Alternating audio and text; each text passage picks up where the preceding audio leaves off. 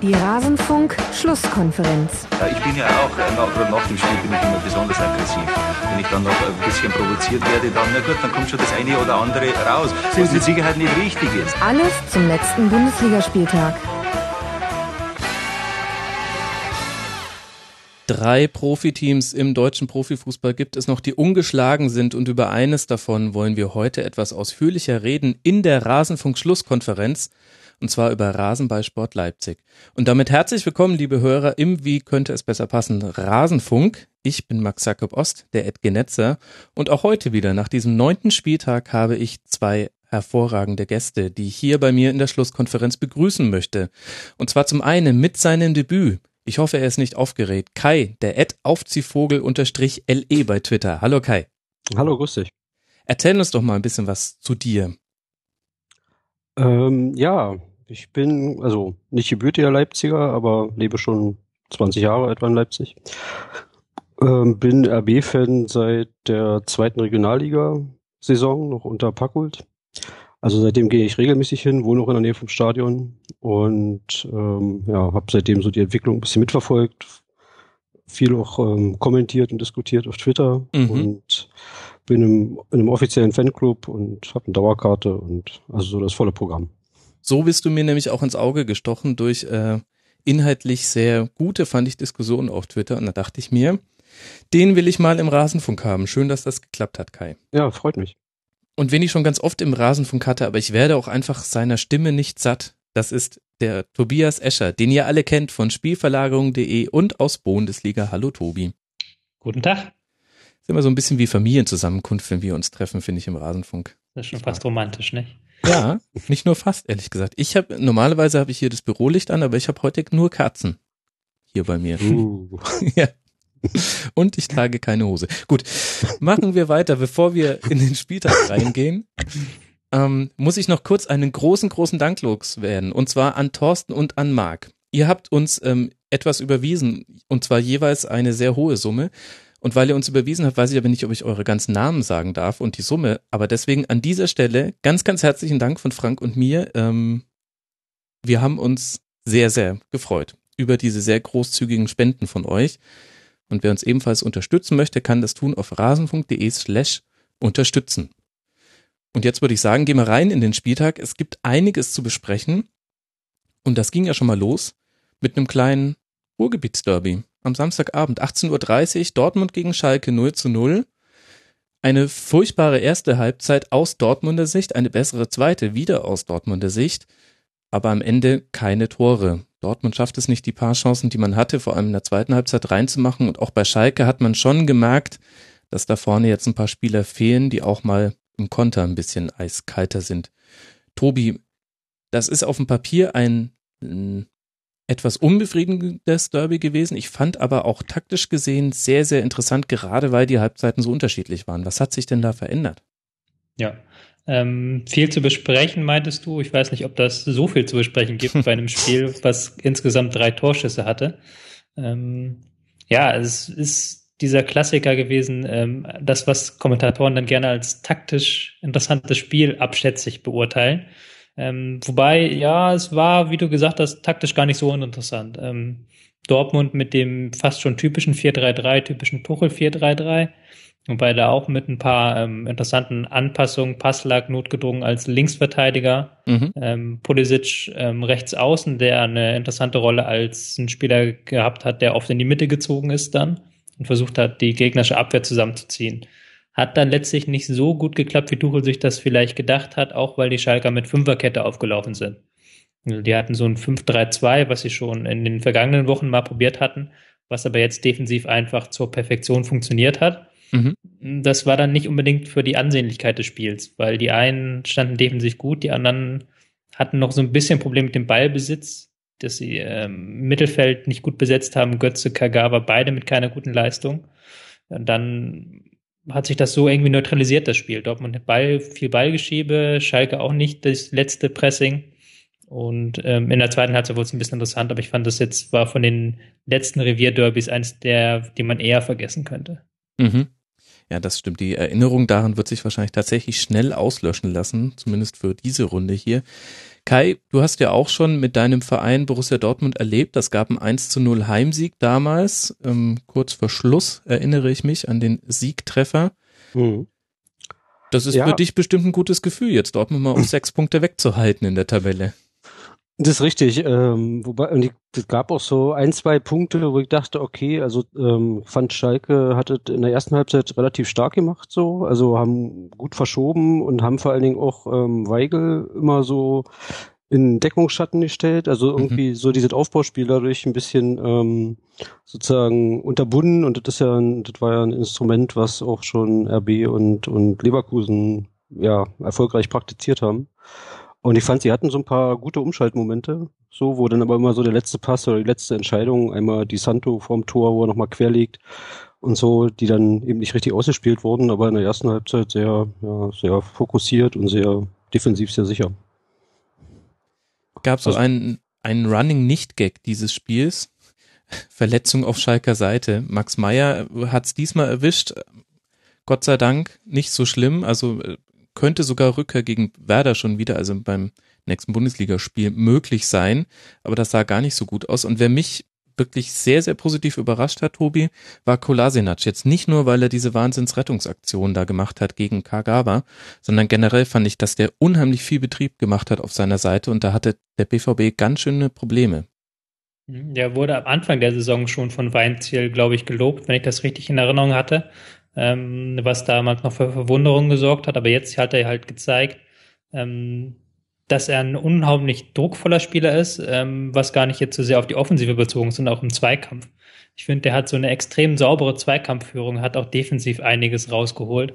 War auf jeden Fall einer der Lichtblicke, wobei mir jetzt sonst höchstens noch Schöpf einfällt, der mir mhm. nach vorne auch gut gefallen hat. Mhm. Ja. Also der hatte ja irgendwie, ich glaube, so um die 13 Kilometer zum Schluss. Mhm. Laufleistung. Also der ist da die Seite echt hoch und runter. Das war sehr gut anzuschauen.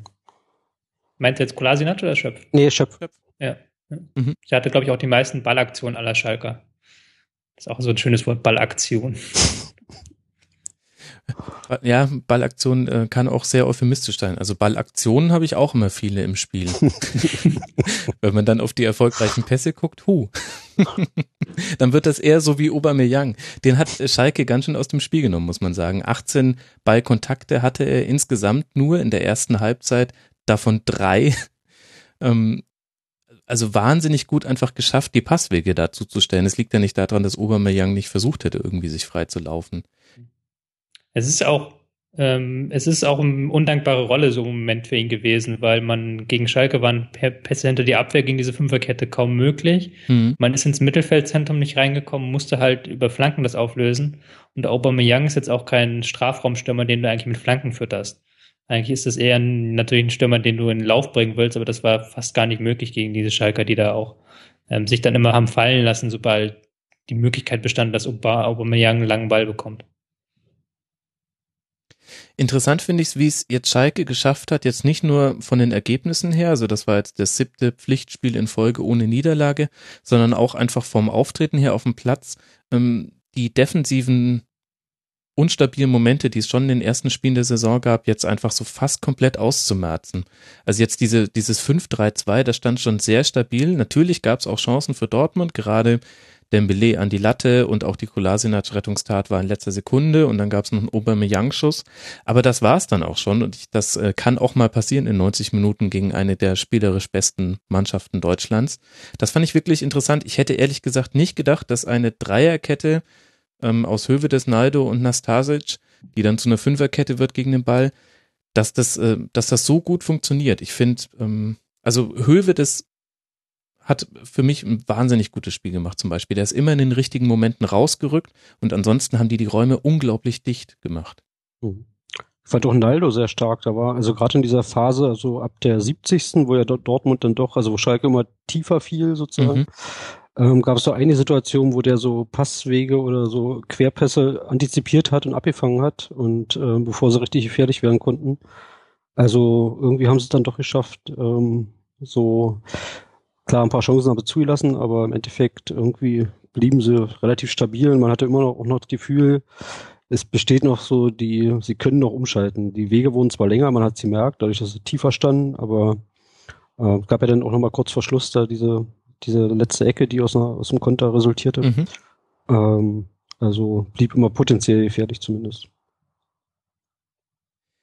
Tobi, ich finde, einer der Schlüsselspieler bei Dortmund, wenn man versuchen will, die offensiv aus dem Spiel zu nehmen, ist und bleibt immer noch Julian Weigel. Mhm. Und ich frage mich, ob wir da jetzt vielleicht die Lösung für dieses Aufbauproblem gesehen haben, wenn Weigel gut zugestellt wird.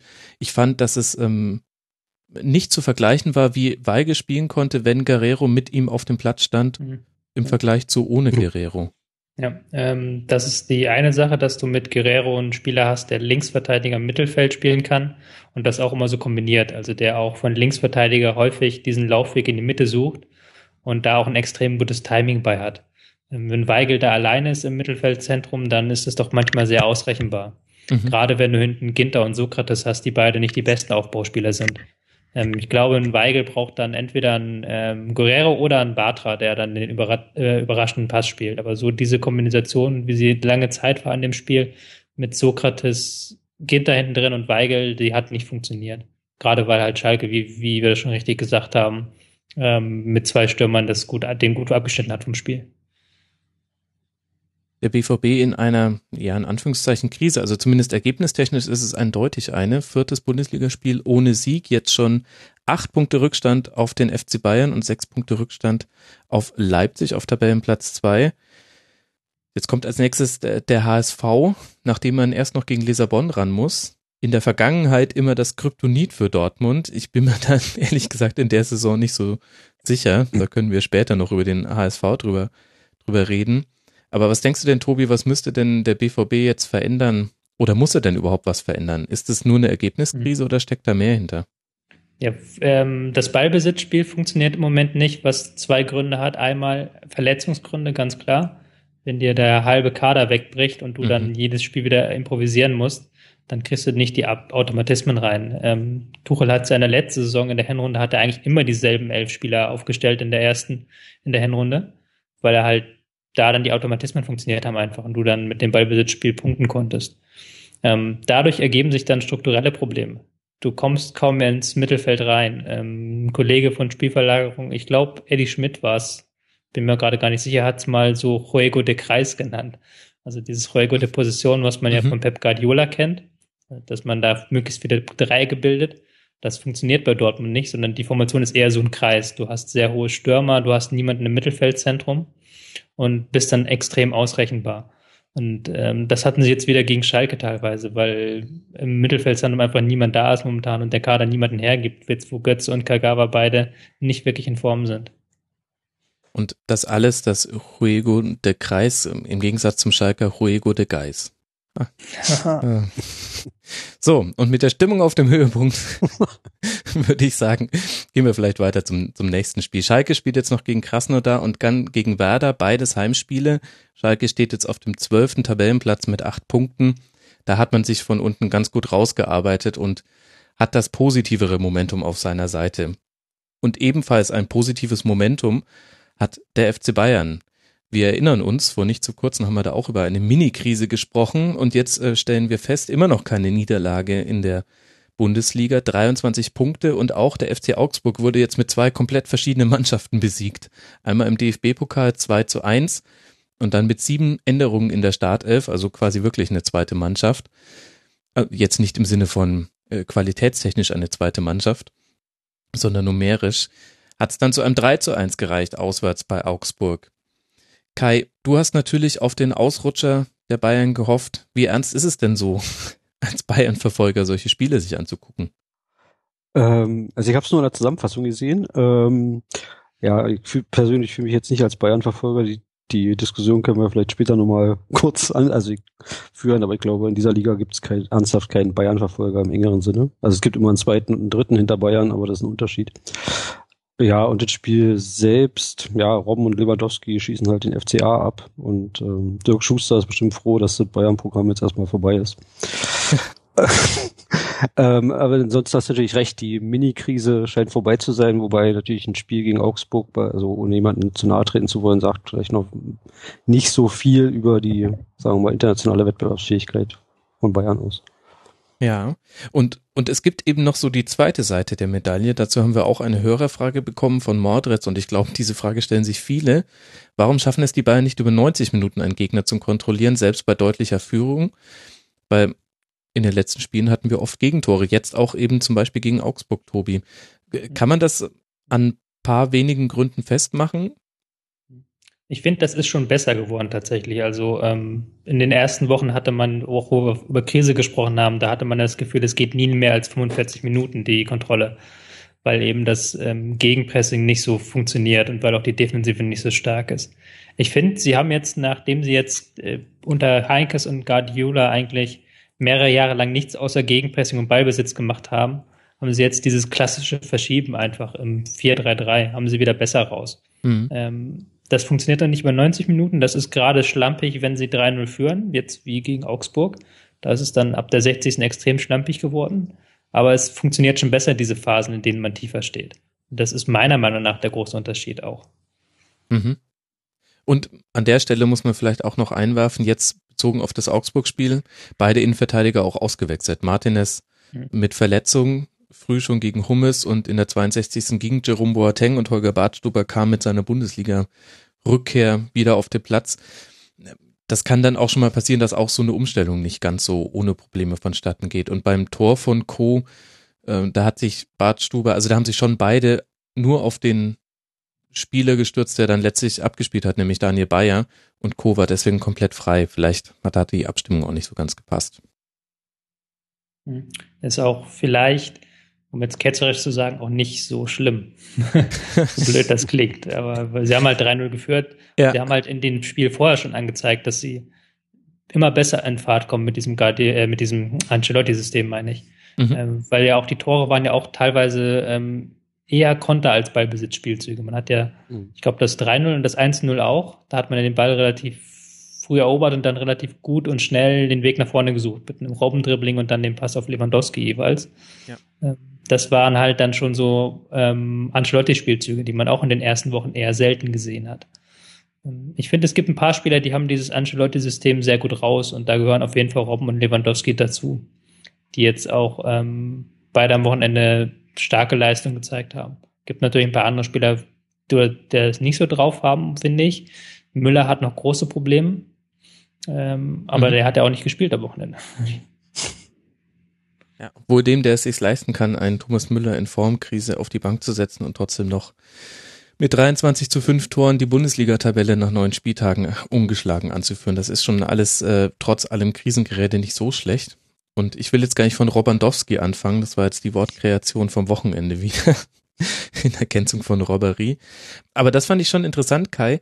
Es gab so zwei, drei Situationen, in denen der FC Augsburg auch wirklich Dinge hat liegen lassen. Also sowohl vor dem 1 zu 0 der Konter, der, ähm, hätte, der wurde letztlich eigentlich nicht ausgespielt.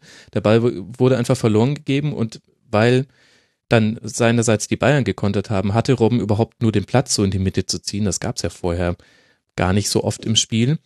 Ähm, als auch dann ähm, unmittelbar vor der Halbzeit spielt Alonso einen wunderbaren Pass. Oh, oh ja, ja. Und äh, der Schuss äh, geht aber, wird aber gehalten von Neuer. Ähm, von Kova der Schuss. Also da wäre irgendwie auch mehr drin gewesen bei auf Augsburger Seite.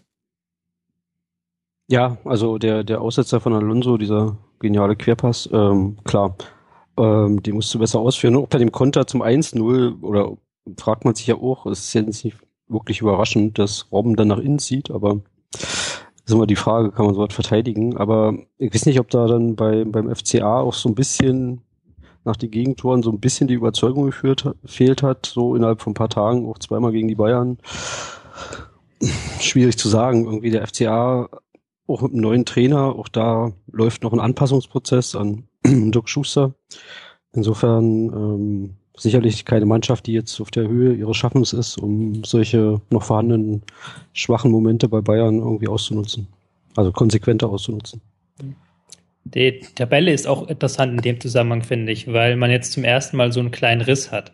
Ähm, ich glaube, zwischen 11 und 12 ist das. Gladbach hat 12 Punkte und mhm. Schalke dann mit 8 Punkten. Ja. Und da ist halt zum ersten Mal so ein Abstiegskampf erahnbar, sage ich mal. Ähm, Schalke können wir jetzt vielleicht da rausnehmen, auch nach der Leistung, mhm. aber Augsburg steht da auch mit 8 Punkten eher in der unteren Tabellenhälfte. Ja. Ähm, sind jetzt kein Team, das nach oben schielt und die spielen auch dementsprechend defensiv stabil, offensiv mit einzelnen Momenten, aber auch jetzt nicht so überzeugend. Also es ist jetzt nicht so, dass die unterirdisch spielen, aber sie sind jetzt auch kein Team, das in dieser Saison besonders überzeugt. Und das hat man jetzt auch gegen Bayern gesehen, da hat halt noch dieses gewisse Quäntchen gefehlt. Mhm. Auch hat mich gewundert, dass man die Bayern gar nicht angelaufen ist früh.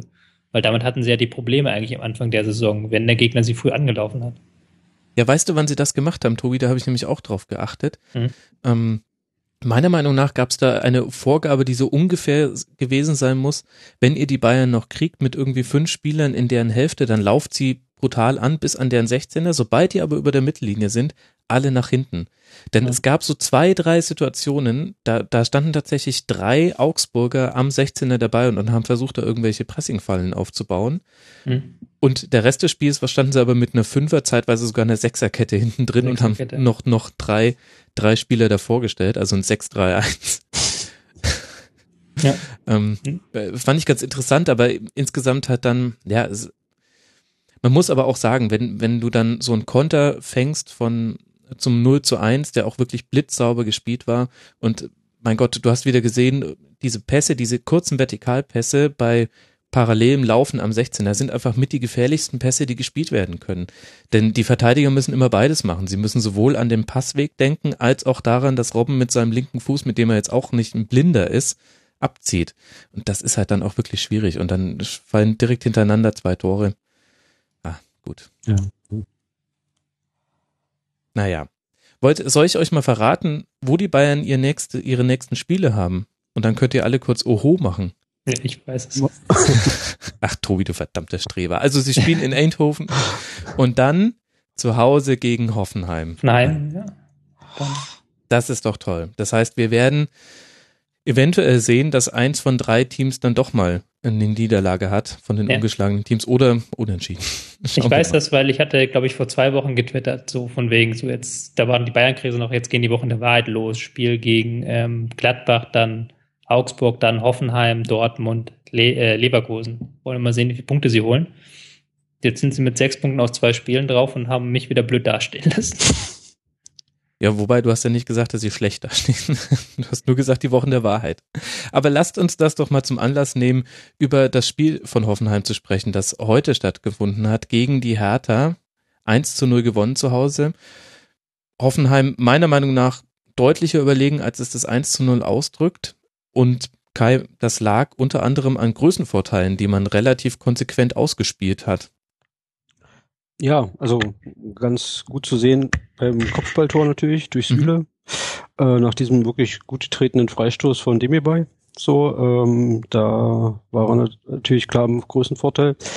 Ähm, aber ich fand, also die so in den ersten 20 Minuten oder so, fand mhm. ich Hertha eigentlich für ein Auswärtsspiel ziemlich gut. So, und dann gab es irgendwie paar Minuten vor diesem Tor irgendwie so einen Bruch, wo dann irgendwie ja, die TSG stärker wurde und ähm, dann natürlich, ähm, sag ich mal, gerade in der zweiten Halbzeit sich eine Vielzahl an Chancen erarbeitet hat, die dann auch so ein bisschen slapstickartig teilweise vergeben wurden.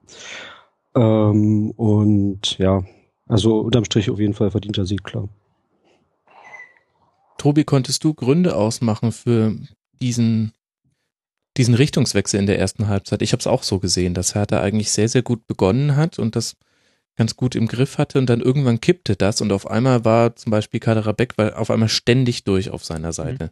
Ja, irgendwie hatte Hertha dann den Zugriff verloren so ein bisschen. Also in der ersten Phase hatten sie ja dann noch was vom Ball und hatten auch ähm, teilweise doch ähm, den Gegner zumindest im Pressing irgendwo hinschicken können, wo sie ihn nicht haben wollten, äh, wo sie ihn hinhaben wollten. Danach hat ähm, Hoffenheim den Ball ziemlich gut laufen lassen, hat den immer ähm, hinten in der Abwehrreihe von einer Seite zur anderen laufen lassen.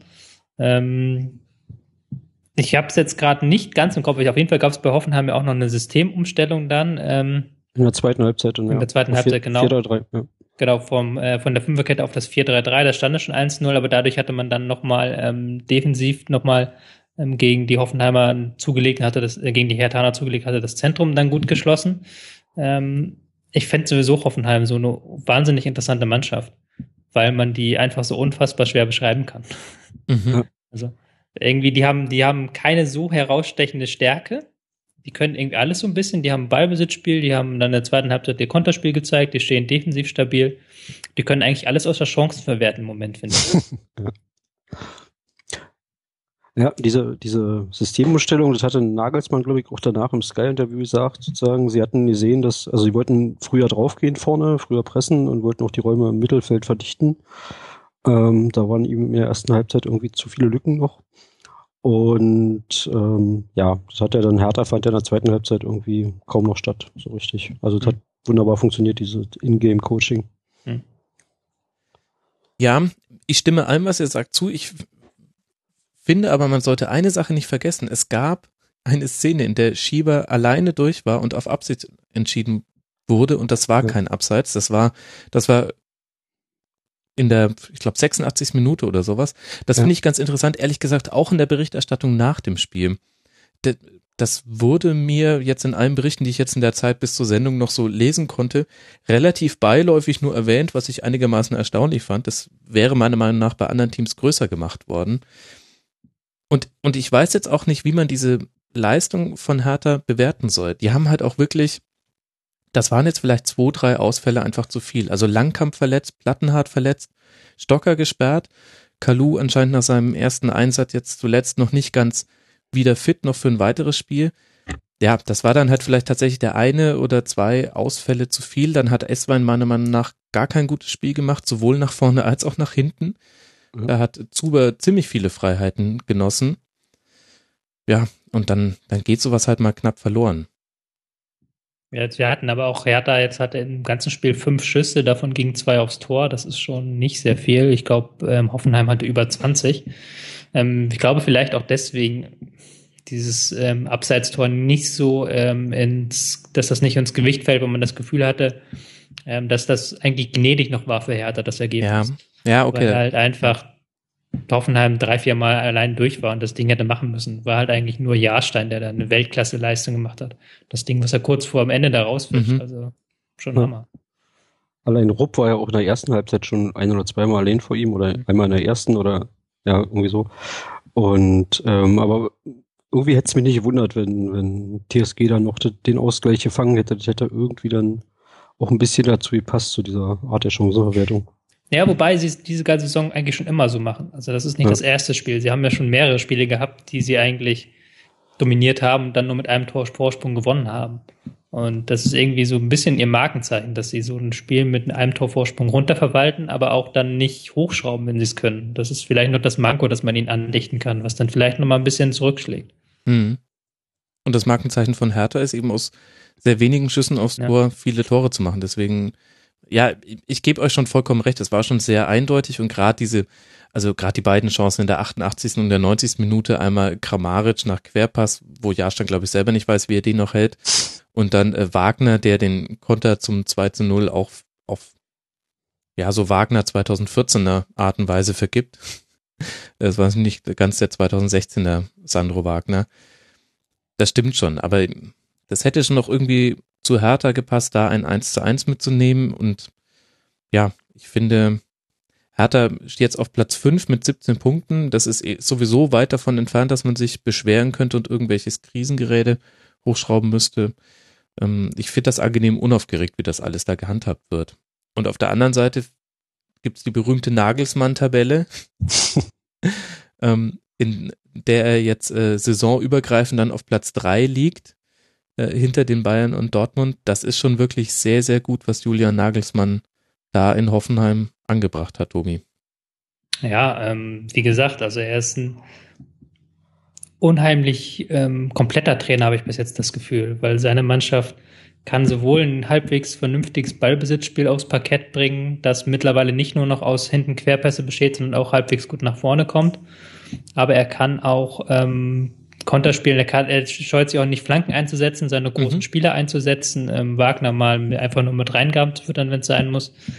Ist interessant. Ähm, er hat ja selber aber gesagt, eigentlich hat er dieses Taktikfuchs-Image auch und das auch nicht zu Unrecht. Wir hatten sie heute wieder gesehen, wo er einfach diese Systemumstellung macht und dadurch dem Spiel seinen Stempel aufdrückt. Er meinte selber jetzt im Guardian-Interview, das ist, oder im Süddeutsch-Interview war das, glaube ich, 70 Prozent ähm, einfach Gespräche mit den Spielern, soziale Interaktion und 30 Prozent Taktik ist. Fußball. Mhm. hat auch über äh, Spielverlagerung, glaube ich, mal gesagt, dass er das sehr interessant findet, aber da doch ein bisschen zu viel Wind drum gemacht wird. Sehr, sehr schön. Ähm, wo, wo wir schon bei Aussagen über Julian Nagelsmann sind, ich fand auch sehr interessant Pirmin Schwegler im Halbzeitinterview, der sehr, sehr deutlich gesagt hat, ist ja gerade verletzt, wurde gefragt, ja, woher kommt der Hoffenheimer Aufschwung? Und hat er gesagt, Riesenfaktor, selbstverständlich der Trainer. Und dann hat er so zwei, drei Dinge gesagt. Und dann habe ich erfahren, Tobi, dass er mit dir zusammen bei Sky sitzen wird. Am Mittwoch, ja. glaube ich, in der Champions League Analyse. Da kannst du ihn ja nochmal fragen, wie das. Kann ich ihn nochmal, ich nochmal fragen. Sag mal, wie war das eigentlich gemeint hier? Mit Erzähl mal ein bisschen über Nagelsmann auf dem Nähkästchen. ja, genau. Also auf jeden Fall sehr interessant und ich denke, auf dieses Spiel Bayern gegen Hoffenheim kann man sich sehr freuen. Jetzt am zehnten Spieltag dann. Da werden wir mal sehen, wie es weitergeht. Für Hertha kommt jetzt dann ein Spiel gegen Gladbach, das auch dann nicht so ganz unwichtig ist, möchte man meinen. Interessanter nächster Spieltag.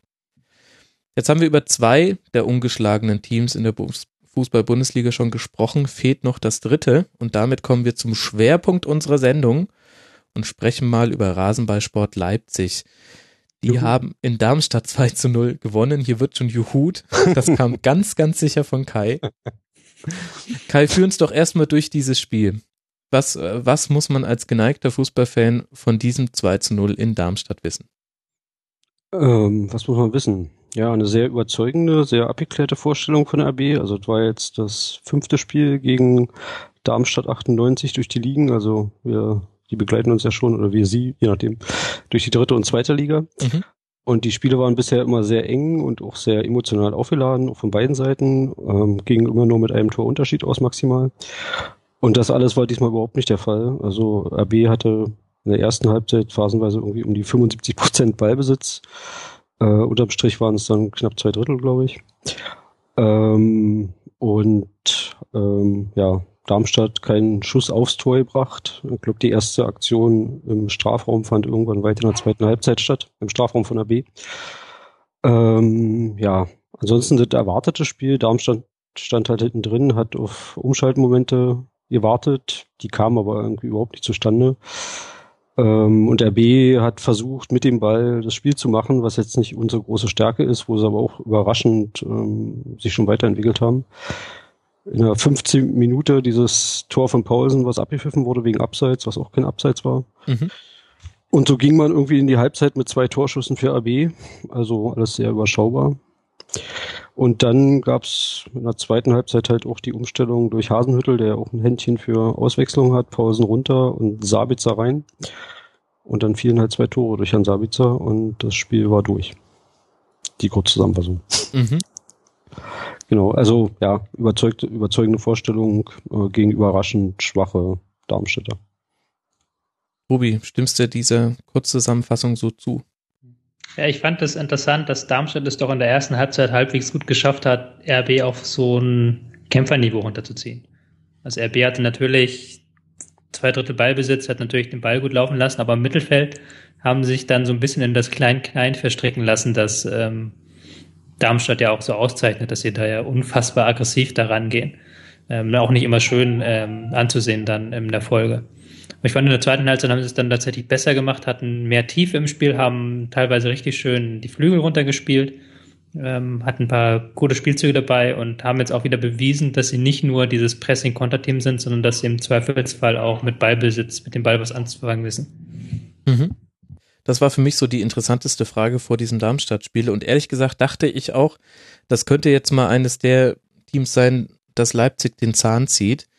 Denn ähm, Leipzig hat es ja schon ganz gerne, dass der Gegner versucht, hinten raus zu kombinieren, dann kann man den schnell den Ball gewinnen. Und ich dachte mir, wenn da immer Langholz gegeben wird und ähm, nicht mal die Zuschauer murren, wenn man irgendwie nur 25 Prozent Ballbesitz als Heimteam hat, dann könnte das was werden, wenn mal ein Standard reinfällt. So kam es jetzt aber gar nicht und letztlich äh, war das jetzt doch, doch sehr deutlich verdient, dieses 2 zu 0 für Leipzig.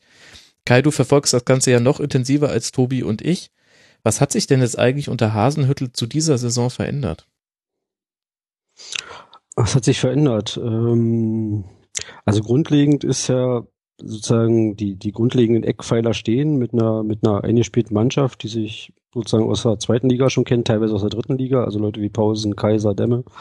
So, ähm, es gibt eine klare Spielidee, die, die natürlich variiert und weiterentwickelt wird. Also schon unter Rangnick letzte Saison hat man ja notgedrungen sozusagen versucht, auch das Spiel mit dem Ball weiterzuentwickeln, weil mhm. außer Freiburg ähm, eigentlich alle anderen hinten drin standen gegen RB. Ähm, und unter Hasenhüttel, ja, es gibt jetzt dieses 4-2-2-2-System mit einer äh, normalerweise relativ starken Zentrumsfokussierung so. Ähm, gibt natürlich die grundlegende Idee, bleibt die Balljagd, logisch, aber natürlich wurde die Mannschaft an entscheidenden Stellen auch nochmal punktuell qualitativ verstärkt. Also Stichwort Cater vor allen Dingen und Stichwort mit Abzügen auch Werner vorne drin oder Leute wie Berg, der jetzt noch nicht so oft gespielt hat, aber wenn er kommt, dann natürlich die entsprechenden Akzente setzen kann. Und Hasenhüttel ist, glaube ich, also der entscheidende Unterschied ist, glaube ich, wie wir hatten es ja bei, bei, bei Hoffenheim schon, ist der Trainer selbst. Also der passt sehr gut, der lebt diese Spielidee, der macht ein gutes Ingame-Coaching, also irgendwie sechs Tore nach von Einwechselspielern und drei Assists, glaube ich. Und auch die emotionale Ansprache dieser doch sehr jungen Truppe scheint irgendwie zu passen. Also der, der Trainer ist, glaube ich, die, der entscheidende Faktor, der sich ändert hat. Findest du die Unterschiede zu Rangnick so groß? Ich meine halt, das ist ja auch dieses 4-2-2-System, von dem du 4-2-2-2-System, von dem du hm. geredet hast, das ist ja auch Rangnicks Lieblingssystem immer gewesen. Und eigentlich war Hasenhüttl der immer der 4-3-3-Mann. Ich habe das Gefühl, dass er doch viel von Rangnick übernommen hat auch, oder? Definitiv, also in, in Ingolstadt war, wie du sagst, 4-3. Was ich meinte, ähm, sozusagen die Veränderung über die, also du hast diese Grundidee, Balljagd, Pressing, Gegenpressing und du kannst, die wird sozusagen punktuell, wenn du die Trainer durchguckst, Zorniger, gut, Bayer Lotzer war sozusagen nur eine Übergangsphase, aber dann Rangnick, ähm, wird dann eben punktuell sozusagen weiterentwickelt nächstes Mal und natürlich wird RB oder muss RB eben jetzt auch spielerische Lösungen mit dem Ball finden, weil Bremen zum Beispiel nach Leipzig kommt und sich auch mit einer Sechserkette hinten reinstellt, teilweise. Also sie kommen nicht, um hinten das Spiel zu machen. So, mhm. ähm, ähm, und das ist der spannende Punkt dieser Entwicklung jetzt gerade dieses Teams. Für, also für mich sozusagen, wie geht's spielerisch weiter? Und da sieht man schon sehr viel, finde ich. Sie treten teilweise sehr dominant auf, auf also auch auswärts in Wolfsburg zum Beispiel. Ähm, ja, das ist schon sehr spannend. Tobi, da hätte ich dich als, Ta als äh, Taktikexperte nochmal gern hinzugezogen. Ich frage mich, diese, ihr habt ja beide jetzt schon angesprochen, Leipzig hat einen Zentrumsfokus. Jetzt wissen ihr, wir, der Mainstream, fußballtaktisch gesehen, ist eher, ich dränge den Gegner auf die Flügel und das Zentrum wird äh, dicht besetzt, oft mit Doppelsechsern ähm, oder jetzt eben mit Fünferketten und dann davor noch Leuten. Und ich frage mich tatsächlich, äh, warum kriegt man das nicht hin, Leipzig dann über die Flügel zu überraschen. Was, was passiert denn da? Es, es ist ja nicht so, dass sie nur im Zentrum pressen und dass sie den Flügel komplett ähm, alleine lassen quasi, sondern sie ähm, machen ja genau das eigentlich, was ähm, so das klassische Pressing-Schema ist. Sie suchen den, ähm, wollen, dass der Gegner auf, erst auf den Flügel spielt und dann dort isoliert ist. Mhm. Ich glaube, ähm, dieser Zentrumsfokus ist dann auch eher einerseits im Spielerischen, weil man natürlich keine echten Außenstürmer hat, sondern eher Zehner, die man da aufstellt. Deswegen heißt, sagt man ja auch 4-2-2-2-System und nicht einfach klassisches 4-4-2. Und auch natürlich in der ersten Pressingphase, also dass der Gegner gar nicht erst ins Zentrum reinspielen kann. Ähm, ich hoffe, ich habe da jetzt keinen Quatsch erzählt. Kai weiß das bestimmt besser, aber ich meine einfach, dass es im Endeffekt genau dieses klassische Prinzip Rangnick, Schrägstrich, Saki, der, der hat das vor ähm, 30 Jahren mal erfunden ähm, kann, können wir alle, kann man alles nach in unserem schönen fünfstündigen mhm. Monster-Taktik-Podcast, genau. den wir mal gemacht haben. Ja, ähm, aber grundsätzlich ist es so, dass sie natürlich im Zentrum extrem kompakt stehen, aber dass sie die Flügel deswegen nicht vernachlässigen. Das ist richtig, ja. Nee, diese Zentrumsfokussierung, auch wenn jetzt beide Tore in äh, Darmstadt über die über die Flügel äh, sozusagen fielen, meinte ich auch eher sozusagen in der Vorwärtsbewegung. Mhm. Also dieses Kurzpassspiel, dieser One-Touch-Fußball, oft durchs Zentrum, den Weg suchend, ähm, genau. Aber dann kommt ja auch nach Saki den Außenverteidigern da eine besondere Rolle zu. Jetzt in dem Fall Bernardo und Heistenberg. Ich denke bei Bernardo, der hat jetzt seine Qualität schon häufiger bewiesen. Das war sicherlich ein ganz guter Zugang. Ähm, natürlich unter den Umständen nicht so ganz unkritisch gesehen von einigen Fans, aber darum soll es jetzt hier erstmal nicht gehen und auf der anderen Seite Halstenberg. Sind das für dich dann auch so Schlüsselspieler, kann man da eigentlich überhaupt welche herausheben oder ist der Kader so gut in der Breite, dass man eigentlich so sechs, sieben Schlüsselspieler bei Leipzig hat und je nach Spiel kristallisieren sich dann immer wieder neue heraus, Kai? Ähm, ja, also es gibt sicher, also es gibt sicherlich im Mittelfeld, also Leute wie Demme vor allen Dingen, der seit der dritten Liga Winterpause damals aus Paderborn kommt, ähm, jeden Schritt mitmacht und unser Laufwunder und Balljäger ist. Ähm, du hast jetzt natürlich jemand mit Keter, mit der da nochmal eine ganz andere offensive Qualität sozusagen reinbringt und auch Kreativität. Aber natürlich sind die Außen da auch extrem wichtig. Aber ich glaube, der, der Punkt ist vor allem auch diese Flexibilität in der Offensive. Also wenn du Leute wie, wie Forsberg oder Sabitzer hast oder selbst auch Paulsen, die können über die Außen kommen, die können Zehnerpositionen besetzen, die wechseln teilweise sozusagen die Seiten, ähm, was das Ganze natürlich extrem schwierig auszurechnen macht. Und, und Hasenhüttel kann mit diesen verschiedenen Typen einfach auch natürlich auf verschiedene Spielsituationen reagieren. Wir haben dazu auch eine Frage bekommen von Chris605, der fragt, Leipzig hat vier der vier Spieler, die jetzt jeder drei Tore erzielt haben, fehlt ein richtiger Stürmer. Und dann würde ich jetzt sagen, ähm, nach, nach der bisherigen Analyse, nee, das ist eher genau die Stärke. Ja, dem ist wohl so. Also im Gegenteil, ich glaube, dass ähm, ähm, zum Beispiel Selke, der sozusagen bisher nur über die Rolle als Einwechsler kommt, ähm, der eher so der klassische Mittelstürmer ist, ähm, in dem System Hasenhüttel eher nicht so wirklich integrierbar ist. So, weil, also ein Selke kann nicht über, über Außen kommen oder so. Ähm, und du brauchst da eher Leute, die da flexibler sind. So, auch Werner hat natürlich, bringt die Geschwindigkeit mit für diesen, für diesen Umschaltfußball, ist aber, finde ich persönlich, auch in seinen sozusagen seinen Moves relativ ähm, limitiert. Also er kann gerade durchrennen und wenn, dann wird er aber auf die Außen abgedrängt. Mhm. Ähm, also da, der bringt die Geschwindigkeit mit, aber ja, da fehlt noch ein bisschen was an Zweikampfführung etc. Das ist ja jetzt das zweite Fußballprojekt Ralf Rangnicks, das den Aufstieg in die erste Liga schafft. Welche Unterschiede gibt es denn zu dem, was Rangnick damals bei Hoffenheim gemacht hat? Kann man das überhaupt festnageln oder ist sich das dann doch sehr ähnlich?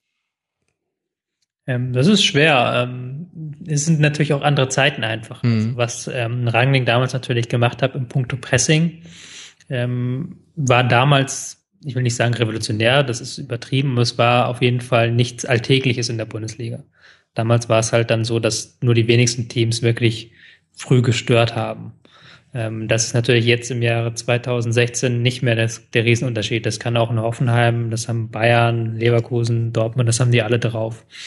In dem Sinne ist halt auch der Unterschied so ein bisschen das, was wir vorhin schon angesprochen hatten, dass Leipzig eine komplettere Mannschaft ist. Einerseits, weil sie auch spielerisch was anzubieten haben, weil sie auch ähm, auswärts in Darmstadt ähm, das Spiel machen können und 2-0 gewinnen können.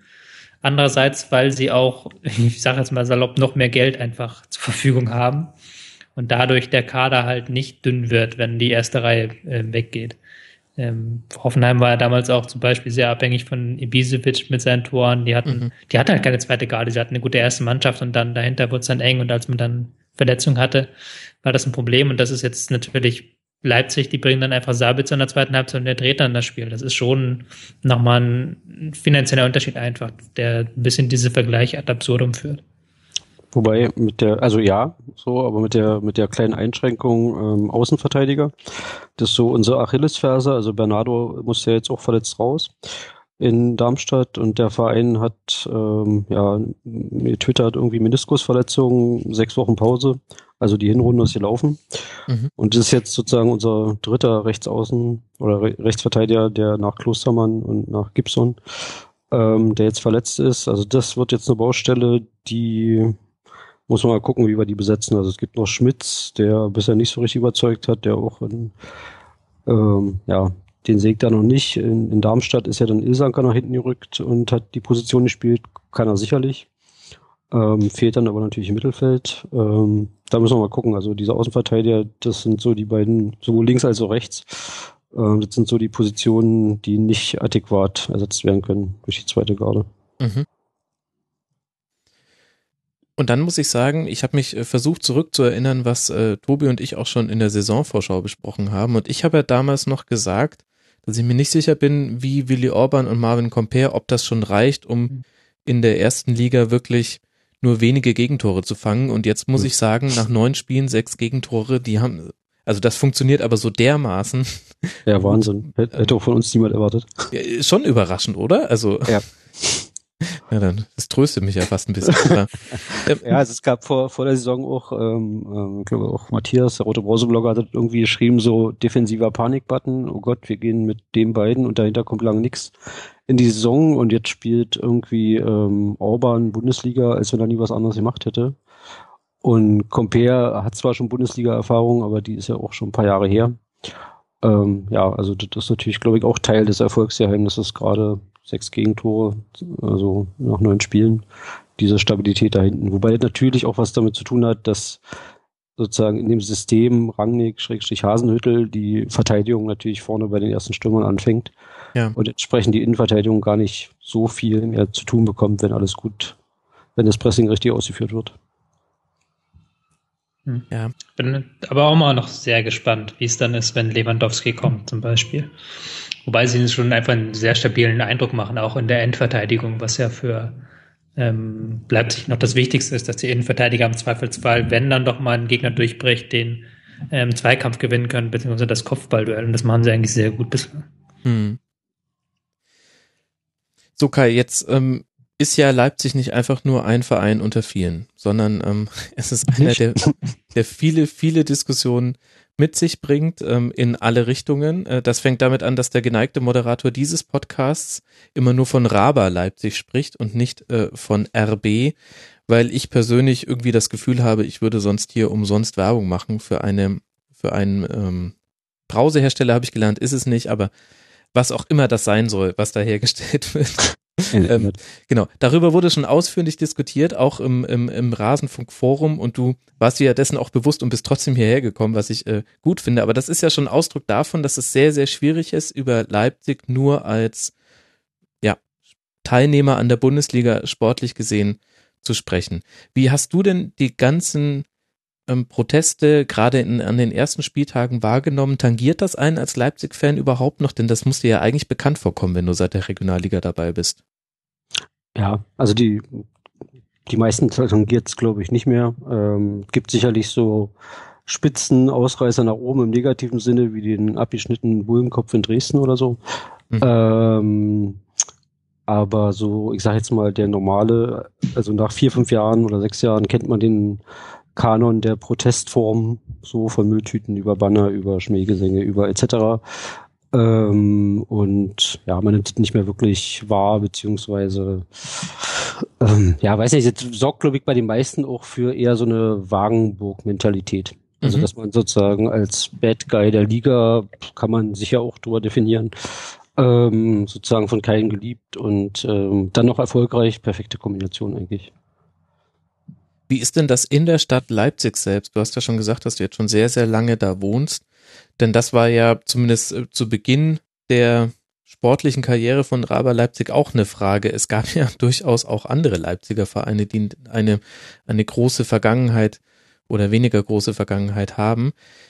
Gibt es diese Dissonanzen, die wir jetzt quasi sehen, wenn Leipzig durch die Erstligastadien tourt, gibt es die auch innerhalb der Stadt noch oder hat sich das inzwischen eigentlich alles so ein bisschen in klare Fronten aufgeklärt? Also die beiden anderen Leipziger Vereine gibt es natürlich immer noch so. Äh, ja. Die haben auch ihre Anhängerschaft.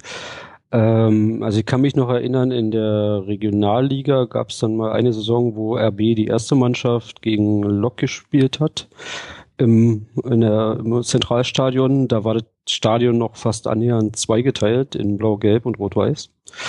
Ähm, also 2012, noch nicht so lange her. Ähm, wobei man sagen muss, das war auch damals für Lok nicht der normale Zuschauerschnitt, also auch da gab es genug Eventpublikum. Äh, mittlerweile ist natürlich ähm, ja alles, also wie man so schön sagt, RB ist angekommen in der Stadt. Das nächste Spiel Mainz ist auch wieder ausverkauft. Ähm, das ist halt Bundesliga-Fußball und aber es gab auch schon so durch die Ligen, die, die Fanpotenzial wuchs, sag ich mal, kontinuierlich und in Leipzig ist das eigentlich keine große Diskussion mehr. Was nicht heißt, dass es nicht Leute gibt, die RB nicht mögen, man muss uns ja auch nicht mögen. Die gibt's natürlich weiter, aber auch medial, was Leipziger Volkszeitung und Bild betrifft, die begleiten natürlich Leipzig, sag ich mal, oder RB eher unkritisch, wie zumal wenn es sportlich läuft. Ähm, ja, da gibt's keine großen öffentlichen Diskussionen mehr drüber. Mhm. Dieses Unkritische, das habe ich aus der Ferne auch schon häufiger beobachtet, immer dann, wenn ich mich mal so durch die eben die Lokalausgaben durchgeklickt habe, was man so online sehen konnte. Es gab ja auch da berühmte Beispiele, dass zum Beispiel in einem Spiel, in einer Spielvorschau letzte Saison stand mal drin, ein Spieler ist verletzt, aber wir wollen ja jetzt nicht verraten, welcher, sonst kann sich der Gegner darauf vorbereiten, was einigermaßen erstaunlich ist, okay. äh, wenn man, wenn man sich als äh, Journalist bezeichnet. Aber jetzt losgelöst von diesem Einzelfall, woher glaubst du denn, äh, dass, dass diese, unkritische Haltung bei Journalisten und auch diese, dieser große Zuspruch in der Stadt kommt. Also aktueller Zuschauerdurchschnitt sind fast 41.000. Da lecken sich andere Erstligisten die Finger nach. Hängt das damit zusammen, dass eben Leipzig als Fußballstadt gesprochen einfach auf so eine schwierige Geschichte zurückschaut und es einfach so lange keine, keine Erfolgsgeschichten mehr in der Stadt gab? Das ist sicherlich ein Punkt. Also wenn man sozusagen, wie gesagt, ich ich nach Leipzig kam, war das Thema Fußball jetzt nicht das, das Große in meinem Leben so, aber war auch mal bei Lok und auch mal bei Chemie, um dann festzustellen, ist halt nicht, nicht meins. Aber es gab natürlich nach der Wende über 20 Jahre so eine Agonie. Also man war so gefangen in dieser Zweiteiltheit halt zwischen, zwischen Blau-Gelb und Grün-Weiß ähm, und hatte ja auf beiden Seiten so das ganze Potpourri an irgendwie Pleiten, Pech und Pannen und mhm. Niederklasse im Fußball und Ausschreitungen und ähm, Fanszenen, die schwierig waren. Und wahrscheinlich wäre wäre wär diese wäre diese Dualität auch nie aufgelöst worden, wenn wenn nicht von außen. So, also aus der Stadt selbst heraus wahrscheinlich nicht. Dazu waren irgendwie die Gräben scheinbar zu hoch. Ähm, und natürlich fehlten hier auch die, ja, die, die finanziellen Mittel dafür. Es gibt hier keine großen Unternehmen, die ihre Headquarters haben oder so oder einen großen Mittelstand, der so, der so ein Projekt irgendwie finanzieren könnte. Insofern musste es dann wahrscheinlich das UFO aus Österreich sein, was landet und ähm, den gordischen Knoten zerschlägt, wenn man es positiv sehen will.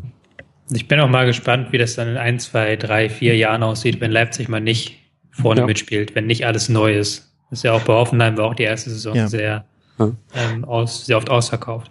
Meine persönliche Leipzig-Geschichte, die ich dann gerne zum Besten gebe, die auch vielleicht ein bisschen was erklärt ist von einem Verwandten von mir, der ähm, auch aus dem Osten stammt, der ähm, lange Jahre glühender Magdeburg-Fan war, auch in der berühmten Europapokalsaison äh, 74 war es, glaube ich, öfters live im Stadion war, der Stadiongänger war, der jetzt über 60 ist und auch sagt, ich kann mir das in Magdeburg nicht mehr antun. Wenn du da auf die Tribüne guckst, links siehst du überall Glatzen und die spielen äh, dritte Liga.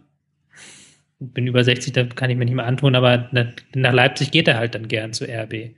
Einfach weil er jetzt mittlerweile da wohnt und weil äh, das ein anderes Klima ist als das, was du da sonst bekommst. Ähm, das kannst du jetzt, kannst du jetzt halten, wie du willst. Da werden jetzt wahrscheinlich auch einige sagen, Mensch, was das denn für ein Kerl? Aber das ist, glaube ich, geht es nicht geht es manchem so ähm, mhm. im Ostfußball, dass er da sagt, okay, ich nehme das im Kauf, auch wenn das gegen die Dinge ist, gegen, an die ich eigentlich glaube, aber ich will es einfach, ich will einfach Bundesliga, ich will einfach guten Fußball in einer friedlichen Atmosphäre sehen. Ja, wobei Magdeburg vielleicht, weiß ich nicht, ob das günstigste Beispiel, da gab es ja nach dem Drittliga-Aufstieg schon ja. eine sehr gro große Euphorie in der Stadt und ja, so. Stimmt, ähm, ja. Ist auch schon äh, bei, also bis bei Jährchen her natürlich, dass er sich von Magdeburg entfremdet hat.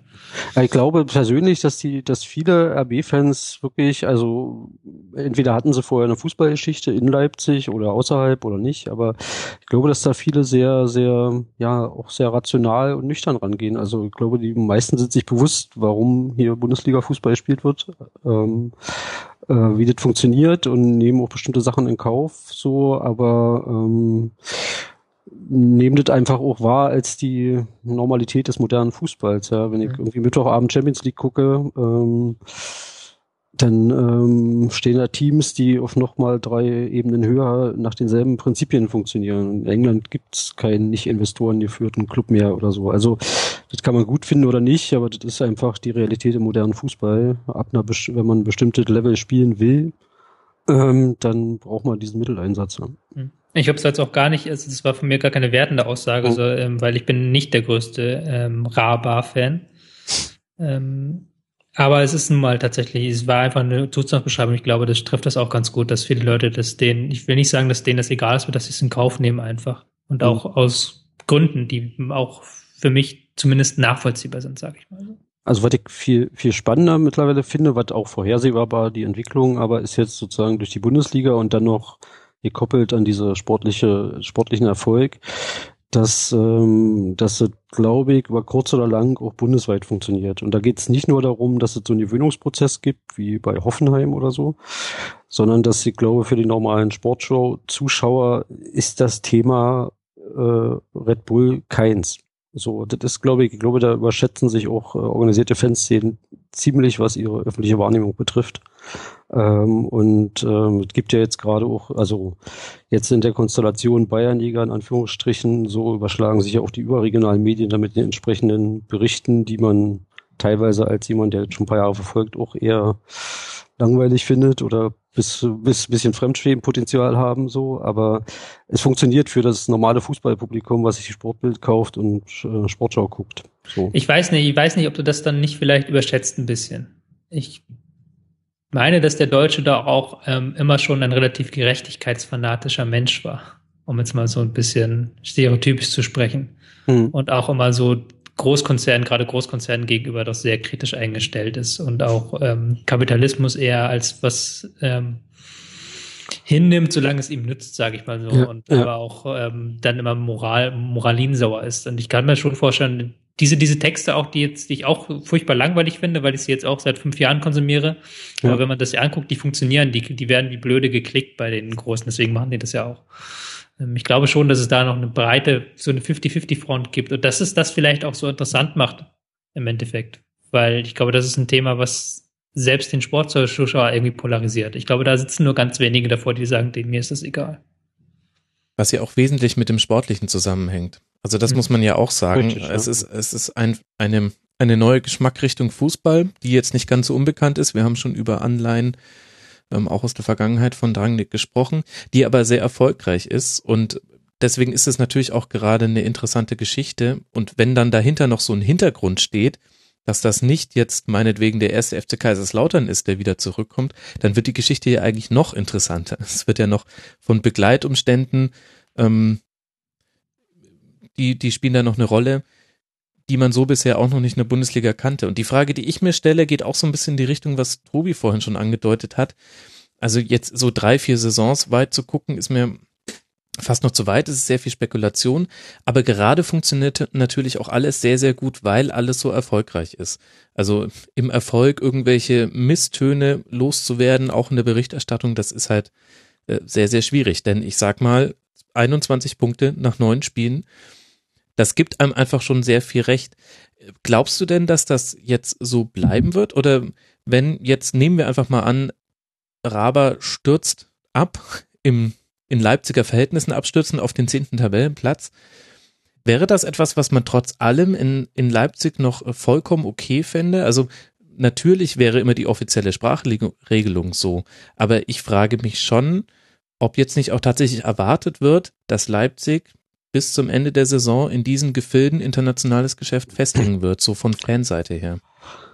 Ja, schwierig. Also natürlich ist man medial und vielleicht auch im Verein und auch von Fans her dabei, gerade seine Erwartungshaltung, die vor der Saison gab, dieses sorgenfreie Saisonspiel, nichts mit dem Abstieg zu tun haben und die war, glaube ich, ernst gemeint und auch in der Fanszene fest verankert. Natürlich kommt man jetzt gerade nicht umhin, die so ein bisschen zu aktualisieren an die neuen mhm. Gegebenheiten. Ähm, was aber nicht heißt, ähm, dass wenn es jetzt sozusagen, also ich glaube, allen ist bewusst, dass diese Serie irgendwann zu Ende geht und dass es auch eine Durchhängphase gibt. Und es gibt ja so Statistiken auch, zum Beispiel zu Rangnick-Teams, dass die grundsätzlich eine schlechtere Rückrunde spielen, also ganz oft so aus verschiedenen Gründen. Wir haben auch in der zweiten Liga gesehen, wir sind auch in der ersten, also in der Halbserie durch die Liga marschiert und sind dann, haben wenig überzeugende Rückrunde gespielt und sind ja auch nur, nur in Anführungsstrichen Zweiter geworden und ähm, hinter Freiburg und Nürnberg war lange sozusagen uns dicht auf den Fersen. Ähm, also da gehört manchmal nicht viel dazu und es waren auch teilweise natürlich jetzt alles enge Spiele, ja, die auch mal in die andere, also zum Teil zumindest, die auch in die andere Richtung kippen können. So. Also ich glaube, man ist noch nicht dabei, hier in Leipzig sozusagen die Champions League als ähm, sozusagen Zielstellung auszurufen oder also ich persönlich jedenfalls nicht. Ähm, ich glaube, wenn es dann sozusagen am Ende der Saison Platz, weiß ich nicht, acht, zehn, was auch immer ist, wäre es auch in Ordnung. Klar, vor dem Hintergrund dieses Starts, dann mag das für den einen oder anderen enttäuschend sein.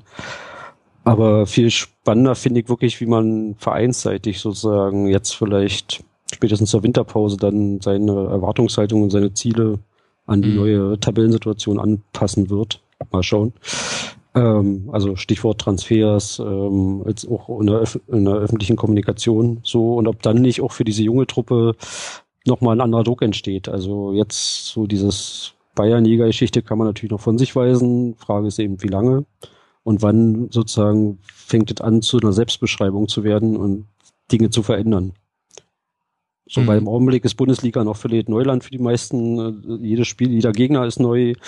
Das Stadion ist ausverkauft. Ähm, man hat einen Flow. Das ist natürlich eine besondere Situation, ja. Aber ähm, die wird sicherlich irgendwann enden. Ich hatte ja die Befürchtung schon vor dem, als ich zugesagt habe zu der Sendung, dass das ausgerechnet in der Tat in Darmstadt passieren wird, aber das ist ja glücklicherweise nicht passiert. Bist davon gekommen. Genau.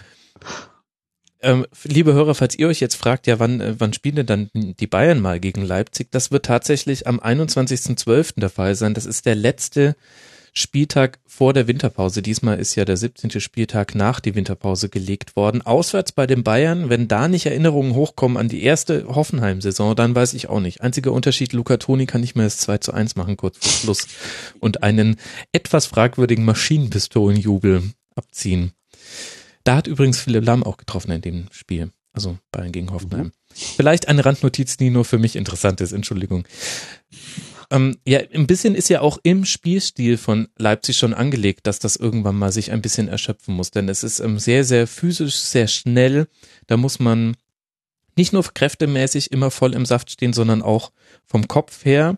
Ähm, da, da muss ein Rädchen ins andere greifen. Das erinnert, finde ich, so von der Funktionsweise des Fußballs her schon manchmal an das, was auch Roger Schmidt bei Leverkusen spielen lässt.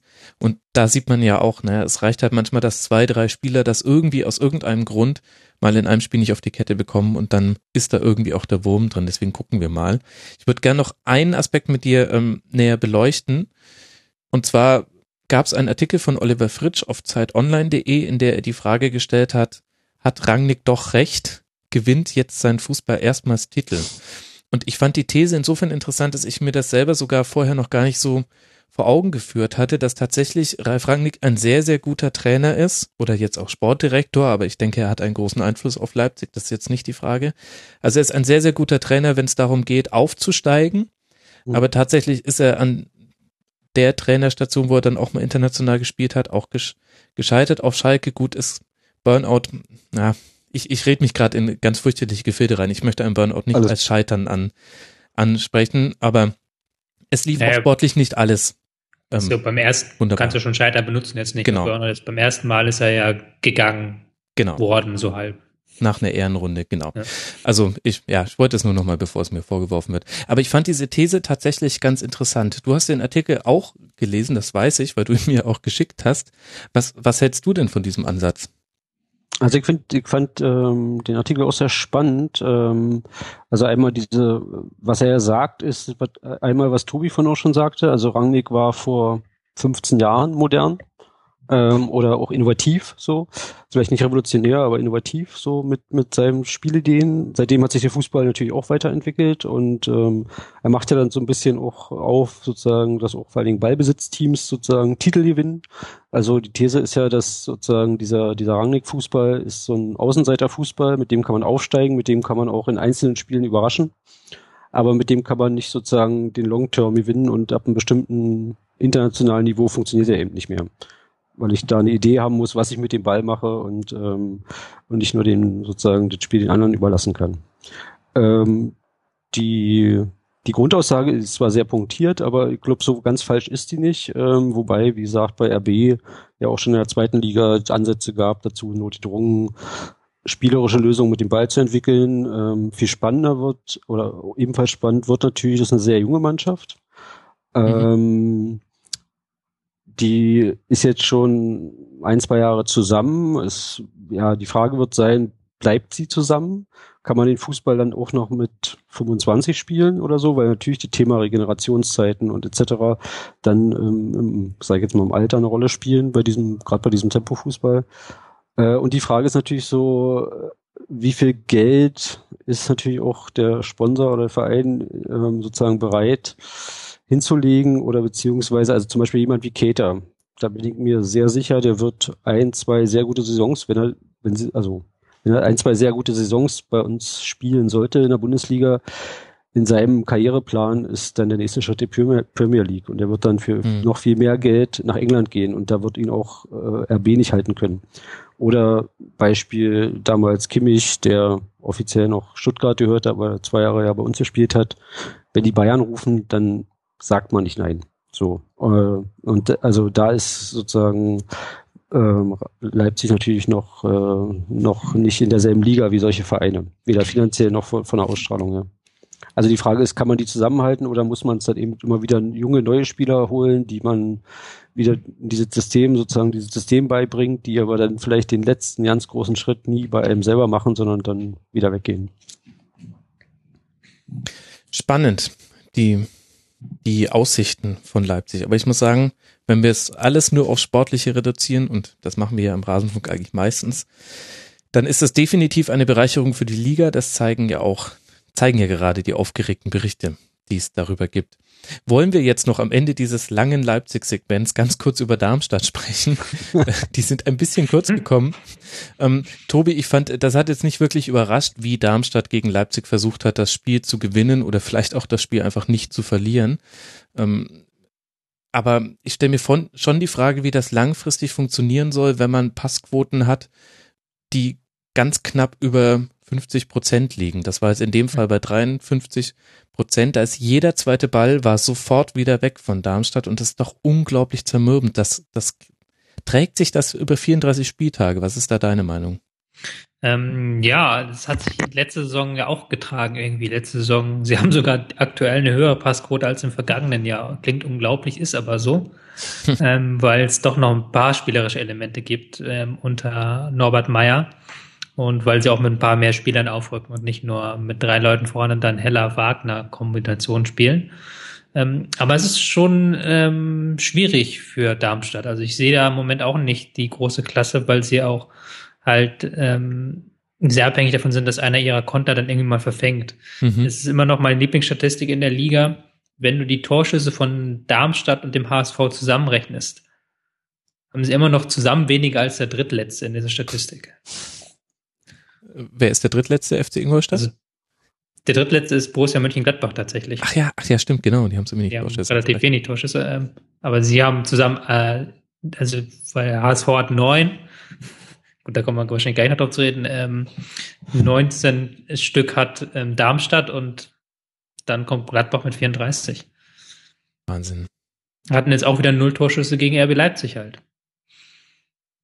Was mich überrascht hat, also war zum Beispiel ihre, ihre Standardschwäche. Also das war ja ähm, noch in den vorhergehenden Saisons unter Dirk Schuster war das eine Waffe. Also irgendwie Standard ziehen im Halbfeld mit wie auch immer so ähm, und und dann sozusagen die entsprechenden Standards haben und das fand ich diesmal extrem harmlos und ich glaube auch da bei Darmstadt ist halt diese diese diese Trainerneubesetzung wieder der mit der Schlüssel sozusagen und man hat eben jemanden wie Meier wo jetzt noch nicht ganz klar ist, Tobi sagt ja gerade, versucht ein paar spielerische Elemente mit reinzubringen, aber so dieses extreme Schuster-System ist halt sozusagen in Auflösung begriffen. Also man hat da irgendwie noch nicht so die Balance gefunden und der Kader gibt natürlich jetzt auch nicht so viel Möglichkeiten, Gestaltungsmöglichkeiten her. Also das wird sicherlich eine, diesmal der, der Klassenerhalt eine weitaus schwierige Aufgabe.